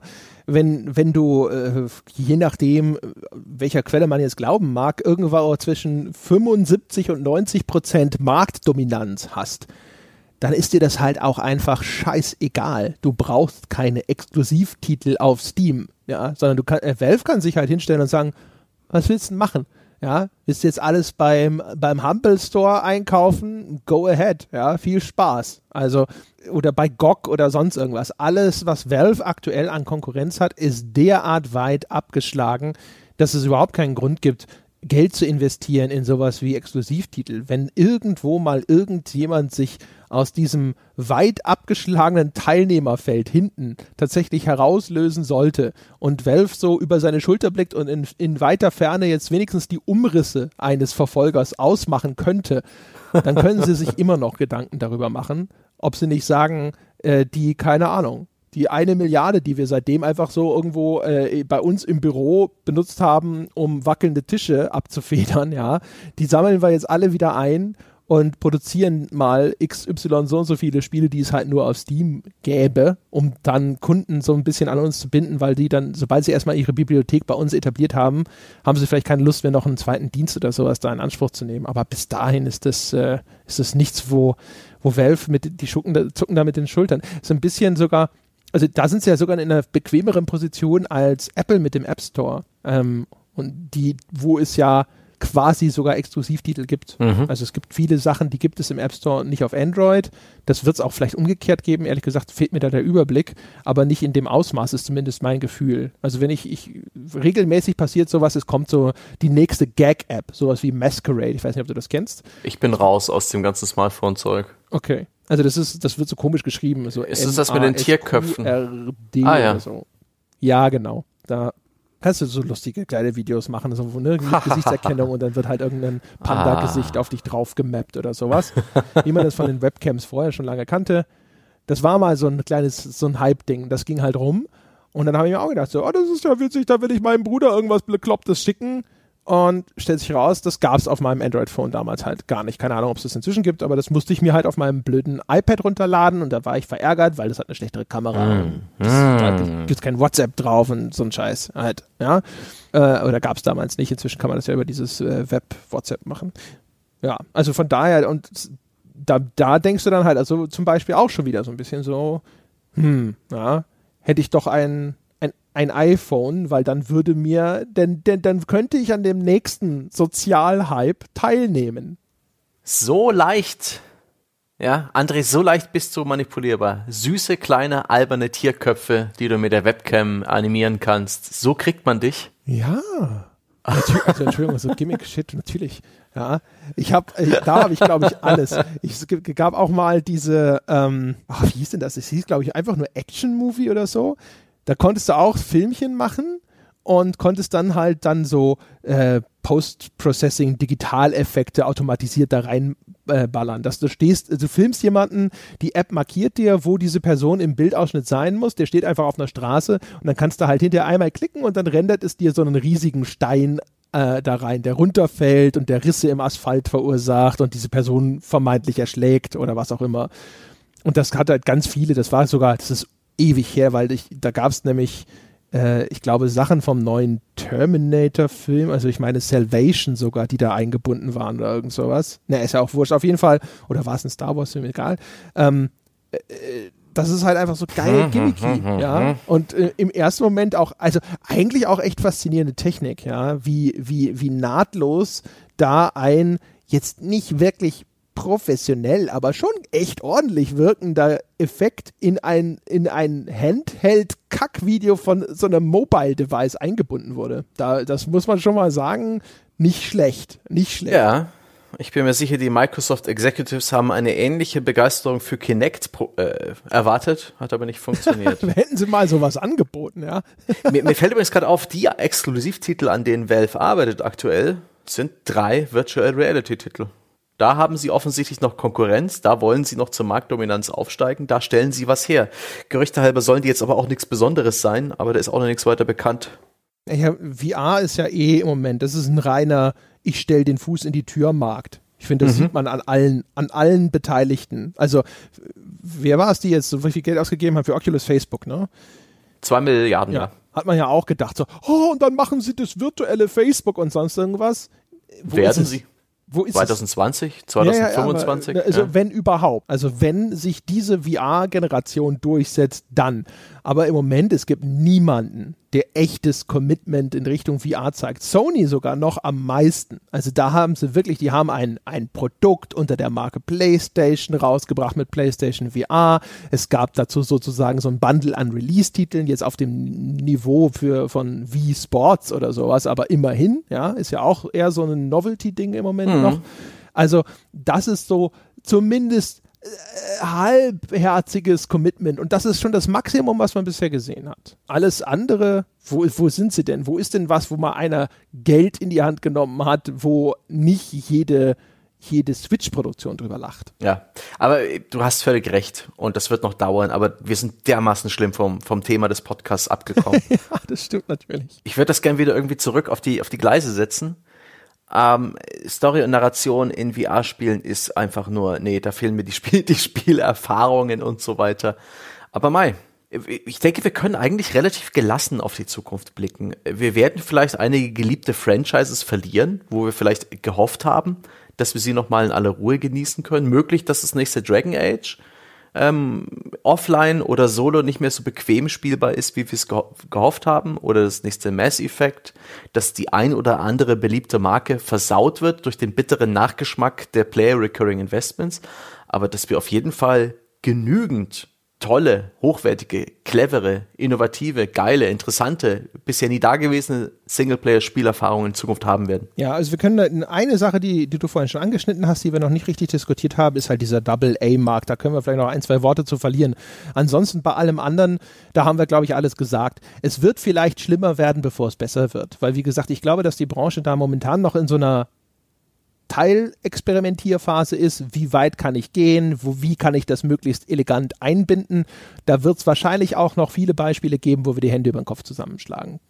Würde ich behaupten, dass das noch, das zumindest sich jetzt hier 2018 weiter fortsetzt, dass man das Gefühl hat, okay, ähm, äh, aufgrund dessen, was da versucht wurde in Richtung Langzeitmonetarisierung, habe ich ein schlechteres Spiel bekommen, als ich das früher bekommen hätte aber ich glaube, das wird sich auf die eine oder andere Weise ausdifferenzieren. Entweder, dass man da tatsächlich einen halbwegs vertretbaren Kompromiss findet, wo dann hinterher zumindest noch die wenigsten jammern. Und, und das ist jetzt die interessantere Diskussion, inwieweit bildet sich tatsächlich ein tragfähiger Markt in diesem Double-A-Bereich. Ne? Wir haben ja Hellgate, das viel zitierte Beispiel aus dem Jahr 2017. Ich würde halt auch sowas wie The Search, würde ich da auch sehen ähm, auch ein Elend. Hellblade, okay. Ich habe gerade lange überlegt, was Hellgate sein soll. Du meinst Hellblade. Habe ich, Hell, hab ich, Hellgate gesagt, um Himmels Willen? Du hast, ich habe an diesen Diablo-Klon gedacht, ja, ja. der so gehypt wurde Nein, und der dann gar nicht so gut war. dann habe ich, gut, wenn ich Hellgate gesagt habe, habe ich Hellblade gemeint. Ja? Verstehen Sie, was ich meine und nicht, was ich sage, meine Damen und Herren. Und ähm, das ist echt ein, ein, ganz interessanter Fall, weil ich bin mal echt gespannt, wie das ausgeht. Es gibt nämlich da immer so ein bisschen zwei gegenläufige Theorien. Es gibt natürlich jetzt einmal die These, dass genau für solche Produktionen ein Markt entsteht, während sich die Großen an ihren ganzen Langzeit sonst was super äh, eierlegenden Wollmilchsauproduktionen abarbeiten zumindest für eine gewisse Phase, würde ich sagen, kann es gut sein, dass es da einen, einen Markt gibt, in dem solche Produktionen durchaus jetzt zu erstaunlichem Erfolg vielleicht sogar kommen können. Ähm, die andere These ist natürlich immer dieses Ding, dass äh, in einem von AAA dominierten Markt so eine Produktion aus der zweiten Reihe nie mehr genug Aufmerksamkeit bekommt und dass es deswegen immer in so einem kümmerlichen, in Anführungsstrichen, Bereich bleiben wird. Also, dass die halt so zwischen 500.000 und max 2 Millionen verkaufen können und deswegen nie wirklich ausscheren können aus ihrem AA-Bereich, dass die Firmen deswegen dort nie richtig viel Geld äh, verdienen, um das gründlich äh, zu refinanzieren und dass solche Firmen auf kurz oder lang dann sich immer zerlegen überlegen werden, weil sie nie das nötige Finanzpolster anhäufen können. Das ist so eine Theorie, die gab es auch schon vor zehn Jahren. Mhm. Und da bin ich jetzt echt mal gespannt, wie sich das weiterentwickelt. Ich habe mal mit Leuten, äh, ich habe ja immer meinen Vortrag, den ich an der Filmakademie halte, und ich hatte das, als ich da angefangen habe, habe ich mit der, ah, wie nennt man denn die, die oberste Vorsitzende von so einer Universität, verdammt nochmal, weiß ich nicht, Direktorin? Dekan? Ja, möglich. Auf jeden Fall, das ist eine, ist eine äh, sehr angenehme Frau, die diese Filmakademie damals geleitet hat. Und ich hatte der, also äh, haben wir so Smalltalk gemacht nach meinem Vortrag und hatte dir davon erzählt. Und die hat das halt sofort weggelacht, weil sie sagte, diese Quatschdiskussion gibt es im Film auch schon seit Jahren, dass es keinen Raum gäbe mehr für so Independent oder auch nur so diese Double-A-Produktionen und so mittelgroße Produktionen. Und das hätte sich bislang immer wieder als Quatsch herausgestellt. Es gibt halt nur keinen Raum für Mist. Das war halt das, was sie, was sie damals gesagt hat. Ja, wenn man, wenn man Dinge produziert, die schlecht sind, äh, egal auf welchem Niveau, dann wird man natürlich scheitern und wenn man schlecht kalkuliert und wenig Spielraum für Fehler sich lässt, dann wird man selbstverständlich auch scheitern als Firma. Aber den Raum für sowas, den gibt es und das hätte sich immer wieder erwiesen. Ja, und keine Ahnung, von daher, das, das habe ich immer so mitgenommen als Aussage von jemandem, der sich sehr gut auskennt in einem ganz anderen, aber durchaus, sage ich mal, halbwegs vergleichbaren Bereich. Von dem, daher erwarte ich eigentlich schon, dass sich irgendwo wieder so eine zweite Riege vielleicht an Publishern herausbildet. Und ich habe das Gefühl, dass man es vielleicht tatsächlich schon wirklich beobachtet anhand der Firmen, die du vorhin schon genannt hast. Also THQ Nordic finde ich ein tatsächlich ganz faszinierendes Beispiel in der Hinsicht. Ja, die da müssen wir abwarten, wie die Spiele letztendlich werden. Das Spellforce 3 hat ja eine Kaufwarnung bekommen bei Release, aber das scheint jetzt auch durchgepatcht zu sein. Die, die Gilde 3 ist doch auch von denen, ne? Im Early Access mhm. mit ziemlich negativen User-Stimmen. Aber mein Gott, die haben noch einiges anderes im, im Backkatalog. Äh, schauen wir einfach mal. Ich glaube auch vor allen Dingen, dass die in der Lage sind, wirklich potenziell sehr gute Indie-Projekte auszumachen und denen zu helfen mit dem, was halt Publisher können. Das heißt Vermarktung, äh, PR, das heißt äh, Herstellung, Vertrieb, dass die eben helfen können, ein Spiel groß zu machen. Das äh, ist auch aus diesem Buch von Jason Schreier, ähm, Blood, Blood Sweat and Pixels, Pixels, dass der Entwickler von Stardew Valley halt auch irgendwie an einen britischen Kleinstpublisher gelangt ist, der mit ihm einen sehr guten Deal abgeschlossen hat, verhältnismäßig preiswert für einen Entwickler mit einer 10% Marge. Und das hat dann letztendlich geholfen, weil der hat sich dann darum gekümmert, dass das Ganze bei, bei den Twitchern äh, und bei den YouTubern gelandet ist und dadurch ist erst diese Welle entstanden, die dieses Spiel nach oben getragen hat. Und vielleicht äh, sind es ja auch gerade die kleineren, die Double-A-Publisher, die die den Indie-Markt hier helfen können, äh, die Lücke zu füllen, die jetzt äh, vielleicht entsteht, wenn AAA das in sich geschlossene narrative Spiel hinter sich lässt. Ist aber auch sowas, was ich von Devolver erwartet hätte, äh, schon vor ein paar Jahren, wobei ich aber den, den, den, das Bauchgefühl habe. Ich kann das mit nichts bestätigen, außer meinem Bauchgefühl, dass die Devolver ein bisschen die Schlagzahl gesenkt hat. Aber vielleicht äh, sind sie auch einfach mit einer gewissen wirtschaftlichen Realität konfrontiert und gehen ein bisschen behutsamer vor. Also ich finde, es gibt, es gibt, das ist halt echt so ein, so, so echt ein schwieriges Ding. Es gibt nämlich einerseits, finde ich, schon seit Jahren gibt es gute Beispiele für äh, Hersteller, die offensichtlich in einer Art Double-A äh, Raum operieren und die es zumindest immer noch gibt. Koch zum Beispiel. Ne? Sowas wie diese Risen-Spiele ist, finde ich, ein klares Double-A-Produkt. Oder ähm, äh, wie heißen sie, Calypso. Ja, also auch da würde ich auch noch sogar sagen, dass halt, keine Ahnung, sowas wie ein Tropico, das würde ich vielleicht auch sagen, ist halt so Double A. Ich finde, das ist vom Produktionsniveau schon nochmal hervorgehoben, ne? nicht so Indie-Pixel-Grafik, Retro-Look oder sonst irgendwas, aber halt ganz, ganz klar, äh, alleine schon vom Genre her und so kein, kein Triple A. Vielleicht diskutabel, ob das jetzt das ist, was man sich unter Double A vorstellt, aber da gibt es eh keine stehende Definition. Und THQ Nordic halt sowieso, ne? Ein Elex. Elex ist ein finde ich, ein ganz typisches Double-A-Projekt. The Search, war das überhaupt von THQ Nordic? Weiß ich gar nicht mehr. Ähm, ich weiß es gerade Ich weiß es nicht. Aber The Search halt auch, finde ich. Also sogar am oberen Ende. Kratzt schon so ein bisschen Richtung, Richtung äh, AAA-Produktion. Und äh, da gibt es eine ganze Reihe. Und jetzt. Focus war das. Fo ah, siehst du. Focus ist auch ein super Beispiel für. Oh ja, für so sehr, jemanden, sehr gut. Ne? Also auch, da gibt's doch das, dieses Schleichspielreihe, wie heißt der denn doch gleich? Äh, das, das, mit dem Grinch, äh, ja, mit diesem Kobold. Styx. Styx, genau. Ja, Styx. Auch wirklich, also wenn du dir mal Styx anschaust, das ist, das ist halt ein tolles Artdesign teilweise, diese, diese Spielreihe zum Beispiel. Ist halt technisch nicht so und deswegen halt auch so ganz klassische Double-A-Produktionen oder Focus hat ja auch mal dieses Game of Thrones Rollenspiel rausgebracht, technisch halt scheiße, aber dafür hat es eine tolle Lizenz. Ähm, also es gibt schon eine ganze Reihe Firmen in dem Bereich, viele davon existieren heute noch, klar. Ähm, ich glaube, da ist es halt extrem wichtig, dass die sehr, sehr vorsichtig wirtschaften. Also so bei Koch, wenn man dann so versucht, wenn man so, jetzt böse gesagt, wenn man so ein bisschen größenwahnsinnig wird und glaubt, man könne jetzt mit so einem Dead Rising auf so eine Triple, zu so einer Triple-A-Marke ausbauen. Äh, und, die, und dann hat man auch noch Pech irgendwie mit diesem Produktionsverlauf. Das, dann wird es natürlich gefährlich und dann muss man da vielleicht einen Gang zurückschalten und dann riskieren solche Firmen natürlich auch relativ schnell, dass sie auf einmal sehr weit zurückgeworfen werden. Also keine Ahnung, jetzt bei Koch zum Beispiel hat man am gesehen, da gab es so eine Hochphase und dann ging ein Dead Rising 2 in Produktion, sollte Open World werden, hier mit Jager zusammen ähm, und so weiter. Dead Island meinst du? Dead Island, habe ich nicht Dead Island gesagt? Du sagst die ganze Zeit Dead Rising. Es ist echt schwierig, dir zu folgen, wenn du nur meinst und nicht sagst. Das ist echt, ja, das ist schon ein Problem. Ich weiß auch nicht. das ist dieses belgische Bier, verdammte Scheiße. Ja.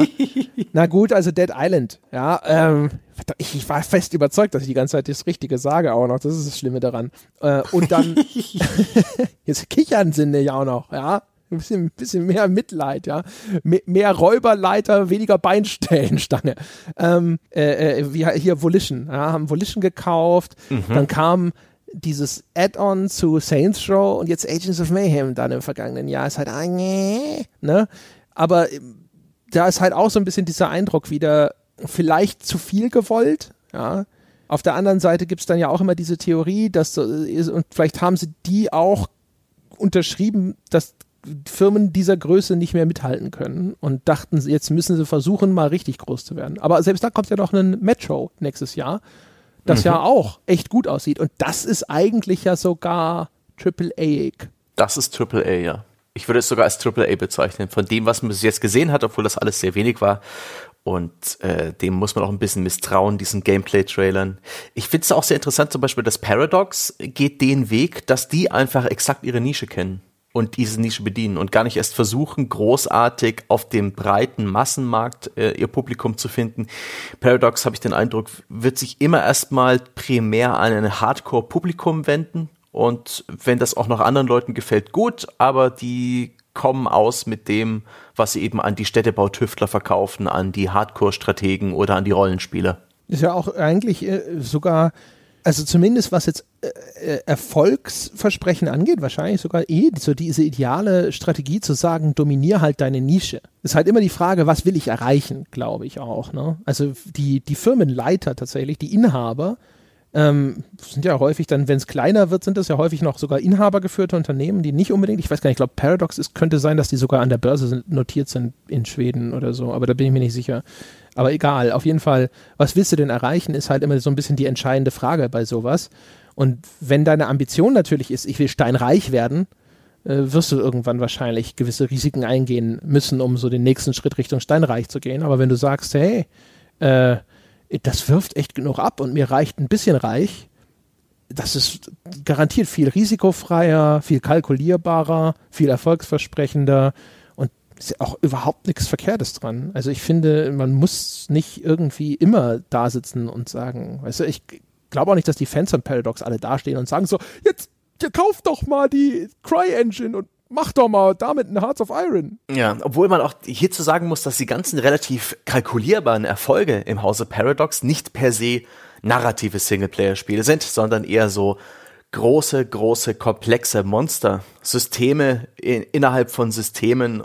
Und die kann man natürlich im Singleplayer spielen, die haben auch einen Anfang äh, und, und sowas wie ein Ende, weil dann einfach der historische Zeitraum abgelaufen ist, aber sie sind nicht wirklich das, was äh, was ich mir gerade erhoffe von der Spielerlandschaft der Zukunft. Ähm, ein Publisher, der wirklich sich darauf konzentriert, in sich geschlossene narrative Spielerlebnisse rauszubringen. Ich glaube, das ist dann tatsächlich so in dem, in dem Sinne, wie du es vorhin definiert hast, einfach zu riskant. Weil jede Narration sollte idealerweise anders sein. Da kann man nicht erwarten, dass ein Studio wieder und wieder sich selbst übertrifft mit cleveren Erzählungen, mit interessanten Gameplay-Mechaniken und so weiter. Das, das muss ich eigentlich aus einer Vielzahl von Quellen rekrutieren. Also da denke ich auch schon wieder an die Indies oder eben an, an breiter aufgestellte Firmen. Ja. Telltale wäre auch so ein Ding.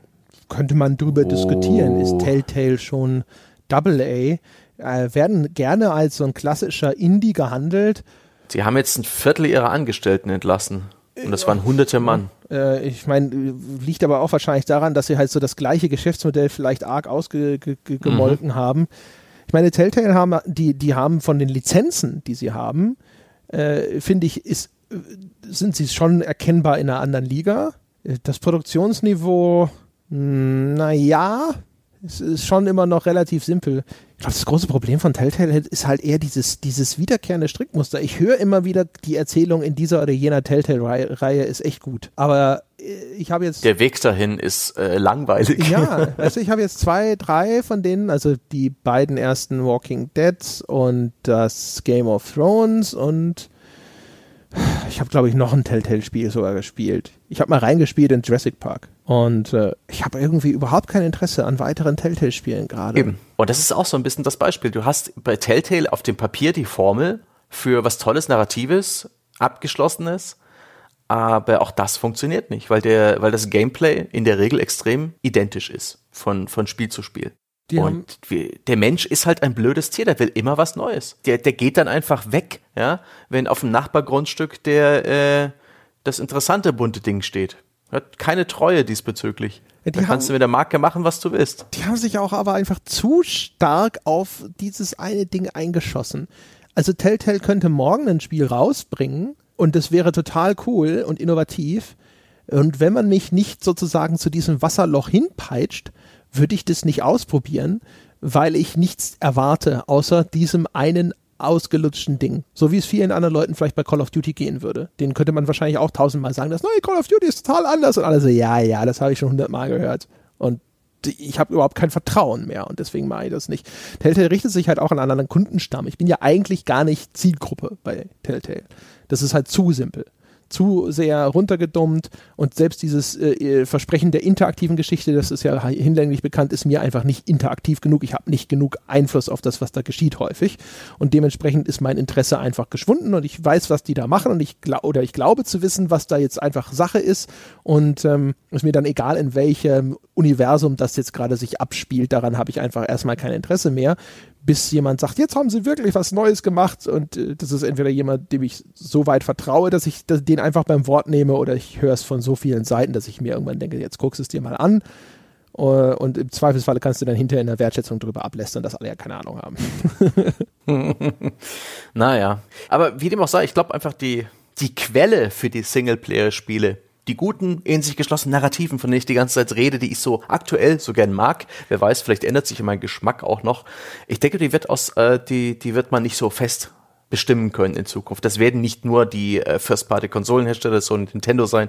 Das wird nicht aus, aus Double A kommen, nicht nur aus Indies. Es wird eine bunte Mischung und es wird sicherlich viele Überraschungen geben und sehr, sehr viele gescheiterte Projekte, die wir vielleicht nie zu Gesicht bekommen. Ja. Es ist nicht leicht, aber es ist halt nicht leicht, Spiele herzustellen. Es ist ohnehin ein absoluter Wahnsinn, sich hinzusetzen, weil man denkt, das wäre eine gute Idee und produziert los und vielleicht ein Jahr später hat man ein Gefühl dafür, ob die Idee gut war oder nicht. Es ist völlig grausam. Ich kann mir nicht vorstellen, wie Leute überhaupt Spiele produzieren, ohne jeden Tag nackte Angst zu verspüren.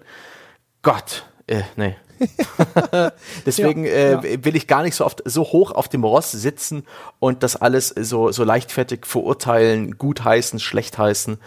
Ich hoffe einfach nur, es wird nicht so schlimm, ähm, was die eingangs angesprochenen Zusatzmonetarisierung in den etwas ja offeneren und in den Spielen mit Mehrspieler Komponente, dass die, dass die einigermaßen uns verschonen in dem nächsten Jahr.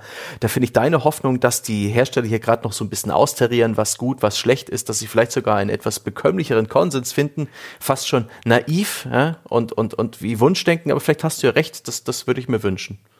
Das ist übrigens nur mal ganz kurz an der Stelle als Anekdote. Äh, das ist ja sogar im Kleinen schon so. Ich habe die Reportage über die verfassungswidrigen Kennzeichen, die habe ich angefangen relativ kurz nachdem das äh, Wolfenstein erschienen ist. Und selbst da, also da lag ja zwischen dem Moment, wo ich gedacht habe, ich recherchiere dem mal so ein bisschen hinterher, bis zur Veröffentlichung vielleicht, keine Ahnung, anderthalb Monate oder sowas. Und dann hat aber die GameStar angefangen, ständig irgendwelche Artikel zu diesem Thema zu veröffentlichen. Also, also größtenteils halt irgendwelche Interviews und so. Und ich habe die ganze Zeit da gesessen und immer gedacht so, ne, fuck, hoffentlich ist das nicht alles schon komplett abgegrast, bis ich mit meinem Gesamtüberblick hier fertig bin sozusagen und war immer heilfroh, dass äh, diese zentrale These in meinem Bericht da größtenteils gar nicht aufgetaucht ist, nämlich also was jetzt zum Beispiel auch Verantwortung von den zuständigen Ministerien angeht. Ja. Und äh, wie das für einen Spielehersteller sein muss, der irgendwann festlegt, okay, das ist dieses Szenario und diese, dieses Thema und so weiter und dann zwei oder drei Jahre in der Zukunft jedes Mal beten muss, dass nicht jemand anders vor ihm auf den Markt kommt, der genau das gleiche Thema bedient, genau die gleiche Zielgruppe anspricht und das hoffen dann vielleicht auch noch so richtig gut macht. Ja, also immer dieses Schreckensszenario, das nächste Titanfall 2 zu sein. Weißt du, du machst ein super Spiel, aber du erscheinst mm. halt in diesem, ja, als Wurst in diesem Shit-Sandwich aus Call of Duty und Battlefield One und diese Megamarken machen all deine Aufmerksamkeit so platt, dass es dann trotzdem kaum einer kauft. Ach Gott, es ist kein leichtes Business. Nee. Gut, dass wir nichts damit zu tun haben mit dem herstellenden Aspekt, sondern nur mit dem bewertenden. Ja, gut, dass wir, dass wir da sozusagen zumindest ein bisschen beherrschbarer sind. Wobei auch selbst bei uns ist ja immer so, wie geht's jetzt weiter mit dem Crowdfunding und was, wenn jetzt noch 25 andere tolle Podcasts kommen, die von irgendwelchen großen Radiosendern oder anderen Plattformen mit sehr viel mehr Reichweite betrieben werden und die uns alle aus den iTunes-Charts ver verbannen und sonst irgendwas. Also auch da, ne? Wir, wir lassen uns natürlich, wir werden Sellouts, ja wir lassen uns für ein paar Millionen wegkaufen von irgendeinem großen Medienhaus, ja, und, und, und dann wegrationalisieren. ja, genau. und dann gehen wir mit unseren Riesenabfindungen in die Karibik. ja, wir müssen es nur noch irgendwie schaffen, auch so eine so total überbewertet zu werden. Ein ICO vielleicht. Wollen wir nicht einfach eine Tokenwährung? Eine Kryptowährung, ähm, ja. Das eine Kryptowährung, so ein paar Tokens, die, mit denen man sich dann Podcasts bei uns holen kann. Ja, ja ein bisschen Richtung E-Sport vielleicht noch. Nee, nee, nee, nee. Das, das, da da, da gibt es schon mehrere ICOs in dem Bereich, aber. Ja, einfach ähm, nur thematisch. Weißt du, einfach nur, um so einfach alle Hype-Themen mitzunehmen. Ja, wir haben jetzt unsere eigene Kryptowährung und ja, natürlich gehen wir so in Richtung E-Sport. Ähm, äh, da haben wir auch echt eine riesige, riesige Zuhörerschaft, ja. Es sind also wirklich mhm. als E-Sport-Anlaufstelle auch äh, land, landesweit quasi ja. bekannt. Wir gehen jetzt auch international, äh, ne? also auch der chinesische Markt ist für uns eine, tatsächlich eine ganz wichtige Baustelle. Mhm. Shay Shay. ja, genau. Ja. Oder Shishimi? Ich weiß es gar nicht mehr. Es gibt am, im, im Abspann von Rush Hour das ist, da gibt's diese, gibt's so eine Szene, da sind, sind so Outtakes zu sehen, wo Chris Tucker ein einziges Mal im Film Chinesisch sprechen muss. Und äh, ich weiß nicht mehr, ich glaube, er sagt Chishi ni oder sowas. Und ich glaube, das heißt Nein, danke. Bin mir, aber das ist jetzt echt, also, ne, Rush Hour, das schaut man nur einmal. Und ähm, äh, das ist aber deswegen, das ist das Einzige, was mir so als sympathisch in Erinnerung geblieben ist, weil nämlich Jackie Chan dann so daneben sitzt und sich bepisst, weil er das jedes Mal wieder verkackt und dann hinterher sagt, siehst du, also mit so seinem gebrochenen Englisch, siehst du mal, wie schwer ich es habe, ja. Der Typ muss drei Worte Chinesisch sprechen und kriegt es nicht hin. Und ich muss die ganze Zeit versuchen, Englisch zu sprechen. Ach ja. Das ist so schön. ist das Leben. So. Ja, wenn wir irgendwann nach China ausverkauft werden, dann wird das uns auch treffen. Aber ja, ich glaube, ich glaub, wir haben alles gesagt, was heute in unseren Köpfen drin ist. Ja, das sehe ich auch so. Dementsprechend würde ich sagen, meine Damen und Herren, ja, mit dieser fantastischen Anekdote zum Filmklassiker Rush Hour soll es das gewesen sein. Ja, schön, dass ich Sie alle auch nochmal an diesen Film erinnern konnte. Ja, auch sich an Brad Ratners Werke zu erinnern, ist ja dieser Tage garantiert total en vogue. In diesem Sinne, äh, vielen Dank fürs Zuhören. ja. äh, Sie können auch etwas für uns tun, um unsere Hype-Evaluation für den chinesischen Investor in unserer Zukunft möglichst in die Höhe zu treiben, nämlich erstens die verdiente 5-Sterne-Wertung auf iTunes zu vergeben. Äh, bin sicher, das ist das, wo unsere zukünftigen chinesischen Geschäftspartner als erstes hinschauen. Dementsprechend seien Sie so gut, vergeben Sie dort die 5-Sterne-Bewertung, damit wir weiter in den Charts sichtbar bleiben. Da kommen bestimmt ein, zwei Milliarden hinter bei der Firma Bewertung obendrauf. Und um es noch weiter nach oben zu pumpen, wäre es total nett, wenn Sie Unterstützer auf Patreon werden würden. Unter gamespodcast.de finden Sie alle Infos dazu, um zu wissen, wie ist denn das, wenn man da Unterstützer wird? Gehe ich da ein Risiko ein? Ich verrate es Ihnen jetzt schon. Nein, Sie können das jederzeit kündigen, sogar bevor Sie auch nur ein einziges Mal bezahlt haben. Und ansonsten können Sie auch direkt auf Patreon vorbeischauen, patreon.com slash auf ein Bier. Und wie immer es wartet das weltbeste Spieleforum darauf, dass Sie in respektvoller Atmosphäre mit anderen Spielern und uns über diese Folge und viele weitere Dinge diskutieren unter forum.gamespodcast.de. Vielen Dank für diese Woche, meine Damen und Herren. Wir hören uns nächste Woche wieder. Bis dahin.